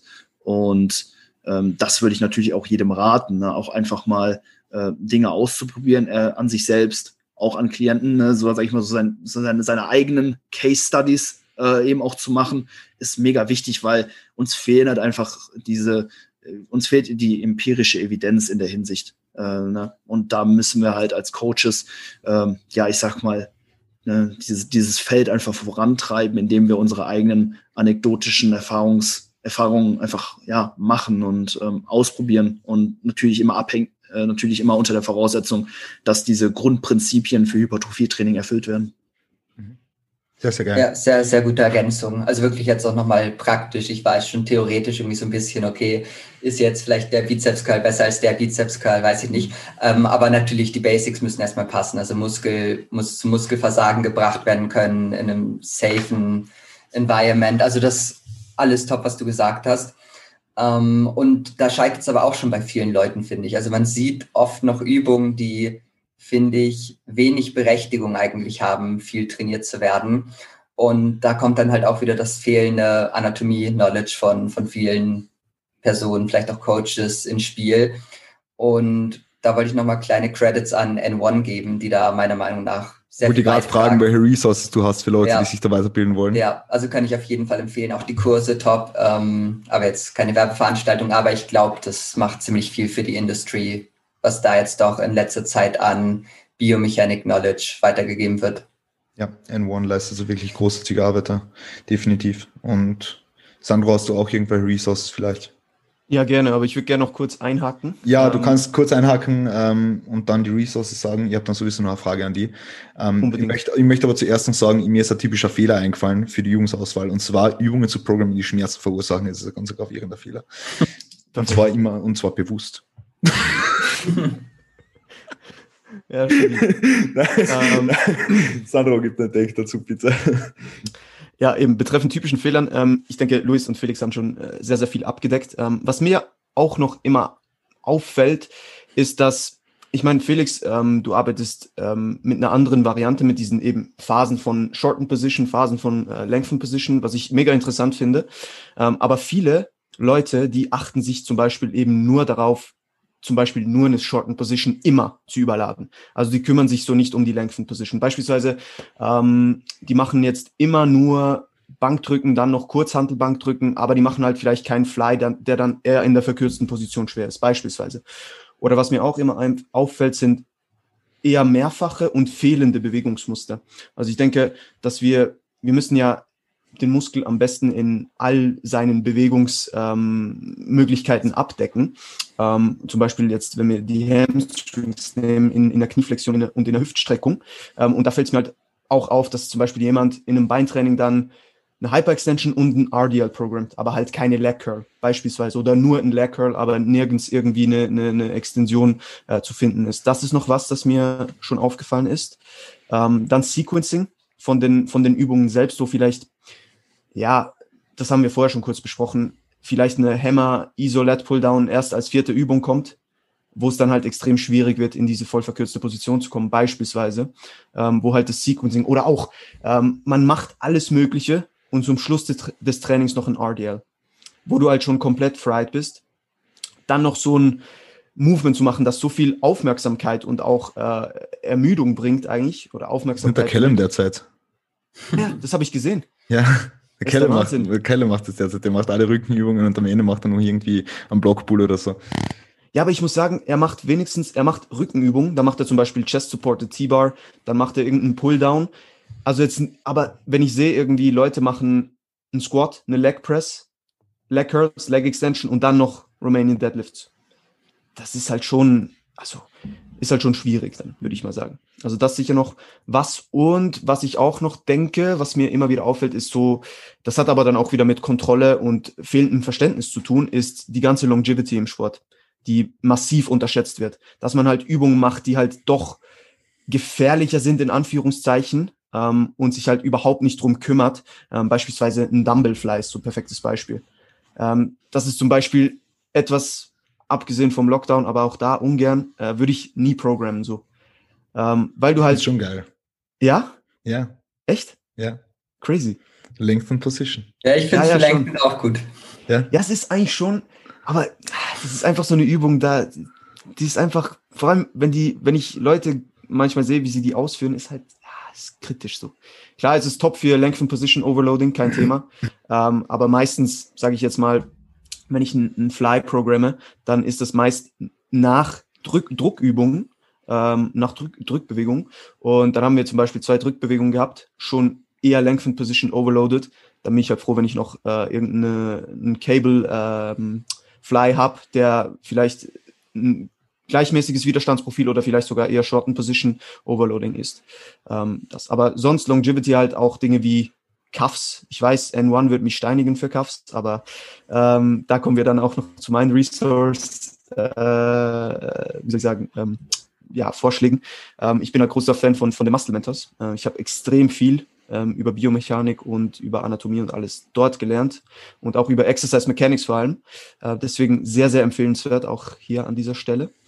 N1, muss ich ehrlich sagen, habe ich viel Gutes gehört, habe es mir aber noch nie genauer angeschaut. Also ich, ich äh, folge N1 und alles, ähm, schaue mir immer wieder mal die, die, die Posts an, auf jeden Fall. Aber die, die, die Lessons da, also diese, diese Kurse, die man da buchen kann, die habe ich noch nie belegt. Ähm, das wäre vielleicht in Zukunft doch auch noch was, was. Weil, kleine Empfehlung noch, die haben auch eine Member-Site. Ist jetzt Krass. natürlich nicht vergleichbar, ja, ja, wissen viele Leute gar nicht. Ähm, bei N1 Training ist jetzt natürlich nicht vergleichbar mit den ähm, Kursen, aber ist für so einen kleinen Dive-In auf jeden Fall echt gut. Perfekt, das muss ich mir anschauen. Link mal alles in die Show Notes. Perfekt. Fresh. Also Muscle Mentors N1. Luis, hast du auch eine uh, uh, Resource vielleicht für uns? ja, ich kann dann noch Renaissance Periodization droppen. Uh, Finde ich auch äh, eine sehr, sehr gute äh, Resource. Ähm, vor allen Dingen, weil das, die, die Empfehlungen dort sehr, sehr praktisch äh, orientiert sind. Ist auch, sage ich mal, für viele ganz gut, um so in die Thematik reinzufinden, um erstmal so ein grundlegendes Verständnis eben auch aufzubauen. Ähm, eigentlich sind ja, die Dinge, die in den Anatomiekursen von den One zum Beispiel angesprochen wird, eigentlich die Basics. Ähm, oft wird das aber so ein bisschen eben auch von Coaches so ein bisschen durcheinander geworfen. Da will man erstmal so diese Hard Facts haben, okay, mit wie viel Volumen soll ich trainieren, wie viel äh, Wiederholung soll ich machen. Ne? Das sind natürlich dann erstmal so diese äh, Informationen, die erstmal so ein bisschen polarisieren, durch die ich zum Beispiel auch eher jetzt in diese Szene so ein bisschen reingefunden habe. Aber ähm, ja, ich sag mal, wenn man es jetzt rational betrachtet, dann glaube ich erstmal so bei der Lehre des Körpers anfangen, ne? erstmal Grundwissen über Anatomie aneignen und dann äh, ja so ein bisschen spezifischer werden, wie man dann eventuell auch Trainingsvariablen und so weiter auslegt. Aber grundsätzlich denke ich, äh, Renaissance Periodization auch eine gute Anlaufstelle. Nice. Sehr, sehr nice. Gut. Dann hätten wir das auch. Aber zurückzukommen nochmal, Sandro, zu dir ja. und den Dumbbell das muss probieren. Ja. Ja, ich hatte lange im Plan, also ja. vor AJ. Ähm, ja. kurz in der verlängerten Position äh, pausieren und nach dem Satz, nach dem Satz gehst du in der Dumbbell Press Position und hältst die Handeln dort für 90 Sekunden in einer Isometric Hold. Oder? Stabil. Ja, okay, stabil. also ich habe jetzt auch ein, zwei Mal geprogrammt im Home Training. ja, und da ist ja, es halt schon so. Training ist halt. Ja, ja. Das heißt schon, aber ich habe da auch gesagt, okay, also hold die Position, ähm, geh vielleicht nicht komplett mit der ja, Arm zusammen, dass du halt gar kein Load, gar keine Spannung mehr hast. Ähm, ist okay, aber ich präferiere da einfach andere Übungen für, für ja. die Fly-Variante. Ich muss da Sandro auch so ein bisschen äh, beipflichten. Also ich bin auch eher so Team No, äh, no Kurzhantelfleiß, ohne, zum, zumindest ohne Widerstandsband. Äh, klar, die Position wird da auf jeden Fall überladen, aber nach oben hin haben wir halt einfach wenig Spannung. Wir arbeiten nicht mehr gegen die Schwerkraft. Äh, ich muss sagen, ich programme da jetzt aktuell auch lieber noch eine weitere Push-Übung äh, für einen Klienten. Also anstatt, dass wir jetzt irgendwie nach den nach den Presses dann irgendwie Fleiß machen, dann lieber nochmal zwei Sätze Liegestütze hinterher. Das ist so die Übung, wo ich denke, einfach mehr äh, Return for Investment sehe. Ähm, also ich habe auch zu Beginn der Home Gym Phase ein bisschen mit Fleiß herumprobiert, aber ich habe einfach das Gefühl gehabt, okay, die geben mir trotz der, der Lengthen Position und dem, dementsprechend der entsprechenden Spannung nicht, nicht das, was ich mir davon erhofft habe. Und äh, so ein Satz Liegestütze mehr schon eher. Merk schon, Felix will was sagen. ja, jetzt fürs Verständnis wollte ich auch nochmal sagen, ich bin auch jetzt kein, kein Riesenfan von Dumbbell Flies. Ich habe es jetzt angesprochen, weil du gesagt hast, ja, die, die Longevity ist da vielleicht ein bisschen Problem und das würde ich nicht so sehen. Ähm, aber was die Exercise Selection angeht, würde ich euch auf jeden Fall zustimmen. Ähm, weil was gibt mir ein, ein Dumbbell Fly, was ich sonst nicht bekomme? Eigentlich gar nichts. Also bei allen Presses habe ich da mein Overload in der Lengthen Position. Also das wäre schon ein, ein sehr, sehr spezielles Szenario, wo ich es programmen würde, wenn ich jetzt vielleicht sage, okay, ich will noch mehr Lengthen Position aber vielleicht nicht viel ähm, systemische Belastung und dann vielleicht so als kleine Spielerei. Aber ja, in den meisten Fällen bin ich da komplett bei dir und sage dann auch, okay, wenn ich mir schon einen Fly suche, dann will ich da irgendwas haben, was mir meine Presses nicht geben und zwar ein Over Overload in der Short Position. Mhm. Also ja, das nochmal zum, zum Klarstellen. Wir können ja von Glück reden, dass wir auch Gyms haben, die ähm, gute Fly-Maschinen und gute Kabeltürme haben, sodass wir meistens Movements haben, die überlegen sind. Aber jetzt im Home-Training kann man schon mal probieren. Sandro muss ausprobieren. Ja, okay, ist gut. Ja. Ist gut. Sagen AJ, ich hab's gesagt. Aber ich mache ich mach das Pre-Fatiguing, damit ich da schon. Perfekt. Ja, ja. Also lenkend, einfach komplett durch, dann diesen Isometric Hold und dann, dann geht's runter. Press Load um 50% reduziert. Ja, ja. Sehr dann geil. noch, dann noch ähm, irgendwas kafft einfach. dann irgendwas kauft, dann, dann kauft Kickbacks. Ja, also das war auch das, was ich halt bei der Longevity gemeint habe. Also eben, äh, ich, wir müssen uns halt bewusst sein, dass wir, wenn wir zum Beispiel jetzt zwei Presses hintereinander haben und dann noch Dumbbell Flies, dass wir halt immer auf dem Schultergelenk diese Joint Forces haben, die, die wirken, das ist ja nichts Schlechtes oder so. Aber ich denke einfach, dass wir da, wenn wir das bisschen ergänzen wollen und vielleicht eben diese Longevity im Sport, ja, wie soll ich sagen, langfristig auch halten wollen, dass da vielleicht dann, ja, ich bin halt großer Fan von Cuffs, Cuff Fly. So ich bin auch ein riesengroßer Fan von Cuffs, ja, ja. Äh, im Hinblick auf das Feeling einfach, aber im Hinblick auf die Joint Forces äh, bin ich nicht der Meinung okay. von den Muscle Mentors. Okay. Ähm, ich denke, es macht überhaupt keinen Unterschied, ob du jetzt äh, die Handles in der Hand hältst oder ob du Cuffs auf den Ellbogen hast. Genauso wenig bin ich ein Fan von Cass mit seiner Annahme, dass du ähm, dann im Hinblick auf die fehlende Bizeps- und Trizepsaktivierung, eine fehlende Stabilisation vom Ellbogengelenk oder sowas hast. Ähm, es sind einfach unterschiedliche Varianten, die man für ja, unterschiedliche äh, für, für unterschiedliche Athleten anwenden kann, je nach Präferierung. Ähm, aber im Hinblick Hinblick auf die Joint Forces macht es vor allem bei einem Gewicht, wie man Pre oder wie man, wie man Fleiß ausführen, nicht wirklich viel Unterschied, meiner Meinung nach. Ja. Rein, rein physiologisch betrachtet, im Hinblick auf die Adaptionsprozesse des Körpers, die Toleranz, die, die unser Körper entwickeln kann gegenüber gewissen Loads in gewissen Positionen, ähm, macht, macht da jetzt, denke ich, nicht, nicht, nicht das Krautfett im Hinblick auf Longevity. Okay, okay.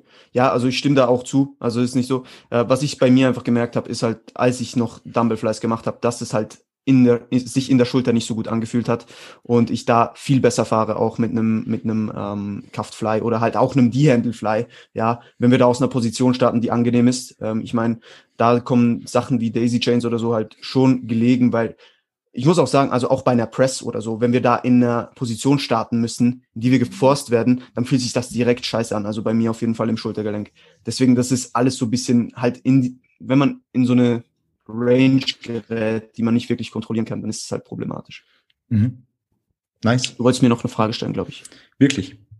Ich meinte es, aber ich, ich glaube, ich habe keine Frage mehr. Okay, perfekt. Ich glaube, ich habe keine Frage mehr. Das, ah, ich wollte fragen, wie oft du Übungen variierst, aber also. ich denke, das ist jetzt nicht so oder willst du was dazu sagen vielleicht, Sandro? Ja, Wie oft variierst du Übungen? Bitte. Ähm, ja, also ich bin da sicher Fan von äh, Don't Change a Running System. Also wenn es läuft, dann läuft's, dann ist auch gut. Ähm, aber meistens gibt es so ein paar Indikatoren. Ähm, das ist sicher, wenn sich die Übung anfängt, scheiße anzufühlen über verschiedene Mi Mikrozyklen. Ähm, wenn der Progress einfach stallt oder sogar Regressions da sind. Also wenn, wenn wirklich keine Ahnung, wenn du Raps verlierst, dann über, über zwei, drei Wochen ähm, und es einfach nicht mehr geht. Oder natürlich auch ähm, aus einer Recovery Perspective. Also wenn wir sagen, wir haben jetzt die und die Recovery im Moment und dann haben wir vielleicht gerade ein bisschen eine stressigere Zeit in unserem Leben ähm, und haben da vielleicht beispielsweise ein bisschen mehr Lower Backloading momentan im Plan, kann das halt auch ein Problem werden, ähm, dass wir das dann nicht mehr recovern. Und da macht es meiner Meinung nach dann vielleicht auch Sinn, wenn wir zum Beispiel einen Barbell Backsquat drin haben, den mal mit einer Hex Squat auszutauschen, einfach um da nochmal diese Recovery Capabilities besser im Auge zu behalten. Aber das ist eigentlich alles, was ich dazu sagen kann. Das ist jetzt kein, kein Zauber, denke ich. Das ist cool. Will da irgendjemand von euch noch was hinzufügen? Ja, gerne, gerne, gerne. Ja. Ähm, ich bin nämlich nicht der gleichen Meinung mit Never Change a Running System, ähm, weil wenn man es jetzt vielleicht so als Analogie zum Beispiel das Autofahren hernimmt, kann ich auch sagen, okay, ich fahre einfach, bis das Auto irgendwie den Geist aufgibt. Aber ab und zu ein Ölwechsel, Reifenwechsel macht schon Sinn. Und da sind wir dann eigentlich schon bei der Analogie, dass ich eben dann finde, ab und zu mal Phasen, wo man was anderes trainiert, anderen Fokus setzt, macht Sinn und dadurch ergibt sich dann bei mir eigentlich auch die Änderung von den Übungen. Ähm, ja, aber wenn ich jetzt ein anderes Ziel habe, dann suche ich mir auch andere Übungen für dieses Ziel. Und so switcht es immer mal wieder, es switcht dann auch wieder zurück. aber immer mal wieder einen kleinen Break von Übungen, von Stimuli, von allem Möglichen zu bekommen, ist, glaube ich, ganz gut. Und heißt jetzt nicht, dass man eine Übung rausnehmen soll, wenn man, weiß ich nicht, noch Progress darin macht. Aber ich glaube, ja, ab und zu mal kleine Changes sind nicht schlimm und das heißt ja nicht, dass man dann nicht zurückgehen kann zu dem, was funktioniert hat. Und wenn man bei dem, was man dann macht, aufpasst ähm, und das vernünftig macht, dann funktioniert es oft sogar besser, wenn man dann zurückkommt, weil man dann natürlich diese anderen Zyklen, wo man dann eine Pause davon hat, von dem, was man gerade macht, auch nutzen kann, um vielleicht andere Qualitäten auszuprägen, die mir dann vielleicht, wenn ich zu dem, was eh schon vorher gut funktioniert habe, zurückkomme und das dann noch besser funktioniert. Mhm. Also, aber es ist einfach ein anderer Ansatz und funktioniert auch beides gut, aber es ist, glaube ich, eine Philosophiefrage am Ende. Hm. Ja, und ich denke auch, also eben, also never change a running system wäre dann übertrieben. Also so ist es nicht. Ähm, ich, ich, ich ändere schon auch Dinge. Aber ich glaube, gerade bei deiner Periodisierung, so wie du das machst, macht das auch absolut Sinn. Ähm, auf jeden Fall. Ähm, aber bei mir, oder ich denke, Chris, du arbeitest ähnlich wie ich mit den Trainingsplänen. Ähm, da ist es einfach so, wir haben mal etwas, das wir festlegen, dann schauen wir, wie, wie sieht die Recovery aus, wo können wir noch, noch äh, dran arbeiten und so weiter. Aber so gerade die, die Big Money Movements, sage ich jetzt mal, solange die funktionieren, lasse ich die drin. Ist echt so. Mhm. Ja. Ich, ich würde es auch, ähm, auch so ein bisschen abhängig von, von den Übungen machen, wie oft wir diese austauschen und auch so ein bisschen abhängig vom, vom Fortschrittsgrad des Athleten. Ja, ähm, jemand, äh, der ähm, weniger fortgeschritten ist, ich glaube, der sollte erstmal einen relativ geringen Übungspool haben und erstmal wirklich in diesen Übungen gut werden, da erstmal lernen, die Technik präzise zu halten, nah ans Muskelversagen zu trainieren etc. Und wenn wir das sichergestellt haben ähm, oder der Athlet einfach generell schon deutlich mehr Erf Erfahrung hat, dann kann man vielleicht auch mal ein bisschen öfter ähm, eine, eine Übung austauschen, weil die, die Lernkurve natürlich viel, viel steiler ist. Ne? Also äh, ob ich, ob ich jetzt einem Athleten eine Kniebeuge oder einen Hexquad gebe, gebe, der halt schon, weiß ich nicht, so ein Quad hat, ne, so der, der ist in beiden Übungen direkt voll da. Der braucht nicht lange, um sich in diese Übung einzufinden. Also könnte man bei dem potenziell vielleicht ein bisschen mehr äh, Variation in die äh, Trainingsplanung ähm, jetzt rein von den Übungen her ähm, so ein bisschen mit einfließen lassen. Hingegen jetzt vielleicht auch so ein, so ein, so ein Bizep-Curl. Also oft ähm, programme ich jetzt drei, viermal pro Woche den Bizep trainieren und halt und Shorten Position schon abgedeckt haben, so, dann will ich halt einfach nur noch, dass der eine, eine Supination im Unterarm mit drin hat, um halt die Funktion abzudenken und ansonsten geht es halt nur noch um Ellbogenflexion. Und ob der dann halt mal an einem Tag die Langhand nimmt oder am anderen Tag dann mal einen Konzentrationscurl macht, das ist dann auch nicht mehr so relevant, also könnte man auch da, ähm, da vielleicht auch ein bisschen mehr Flexibilität bei ich sag mal, technisch unanspruchsvollen Übungen ähm, mit einfließen lassen. Ja, und ich sag mal, über die, also es muss ja auch nicht immer unbedingt sein, dass man eine komplette Übung austauscht. Oft gibt es einfach auch einem sehr, sehr viel, wenn man auch einfach mal nur das, äh, das Tempo vielleicht abändert, eine, eine, Pause mit einbaut, die Exzentrik ein bisschen verlängert äh, oder auch einfach mal die Work Range abändert. Ne, sowas kann man natürlich auch häufiger äh, ja, so ins Programming einfließen lassen, dass man halt ne, häufiger ne, die Trainingsvariablen dann auch abändert, so konstant ähm, ja immer so ja, ein paar neue Erfahrungen im Training dann auch hat. Das ist, denke ich, auch ähm, nicht verkehrt, aber ja, tendenziell ein bisschen abhängig vielleicht auch von den Übungen und vom Fortschrittsgrad. Je fortgeschrittener, desto häufiger kann man Übungen austauschen, muss man natürlich nicht. Und ja, je technisch anspruchsvoller die Übung, desto seltener sollte man sie vielleicht auch ähm, aus, austauschen. Ja. Sehr cool. Ja, dann vielen lieben Dank, dass wir diese Frage jetzt auch noch abgehandelt haben. Ich wollte nämlich für euch jetzt unter die zwei Stunden bleiben, aber ich glaube, wir haben das eh ganz gut hinbekommen. Ähm, aber danke für eure Takes dazu nochmal. Ähm, war mega interessant jetzt. Also die gesamte Folge war mega interessant. Ich denke, Biomechanik ist einfach ein Thema, da können wir ewig lang drüber reden. Haben wir eh damals, äh, Felix, wie auch schon gesagt, da kann man wirklich ewig lang drüber ja. reden, über unterschiedliche Themen. Ähm, und da bieten sich natürlich dann solche Plattformen an, wo man sich nochmal weiterbilden kann. Aber das war jetzt nur einmal, ähm, um den aufstrebenden Coaches da draußen vielleicht einmal mit auf den Weg zu geben, dass Biomechanik doch ein nicht zu unterschätzendes Thema ist, beziehungsweise generell mal Anatomie, Physiologie und das alles ein bisschen zu hinterfragen. Und dass man sich da definitiv weiterbilden sollte, ja, dass das ein Thema ist, das eben, wie gesagt, nicht zu unterschätzen ist. Ähm, ich würde jetzt gern jeden von euch ganz kurz nochmal im Detail ansprechen, im Detail ansprechen, perfekt, ähm, wird jeden ganz genau im Detail ansprechen. Ähm, ich möchte, dass jeder von euch einen Number One in One, perfekt, einen Number One Tipp für, für aufstrebende Coaches da draußen ähm, raushaut.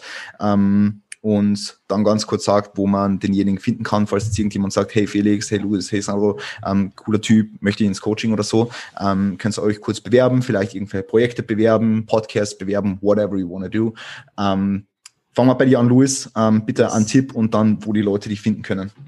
Uh, mein Tipp wäre lasst euch, lasst, lasst, lasst euch selbst coachen. Ich glaube, äh, davon hat auch jeder hier in der Runde profitiert. Äh, ich persönlich bin da ja auch, äh, wie am Anfang gesagt, so darüber ein bisschen eben auch ähm, ja, in die Sparte reingerutscht. Und ähm, es ist eine coole Erfahrung. Ihr nehmt dafür äh, dadurch sehr, sehr viel für euren eigenen Coaching-Prozess eben auch ähm, mit. Und ja, das, das, das gibt euch einfach einen enormen Boost in, in eurer äh, Laufbahn, in eurer Entwicklung ganz, äh, ganz wichtige Sache, denke ich. Ähm, ja, mich findet ihr auf Instagram äh, unter Luis Friedlingsdorf. Ähm, ihr könnt meinen Podcast anhören, Hypertrophy Cast auf YouTube, äh, Spotify, Apple Podcast, genau. Folge mit Chris ist gestern online gegangen.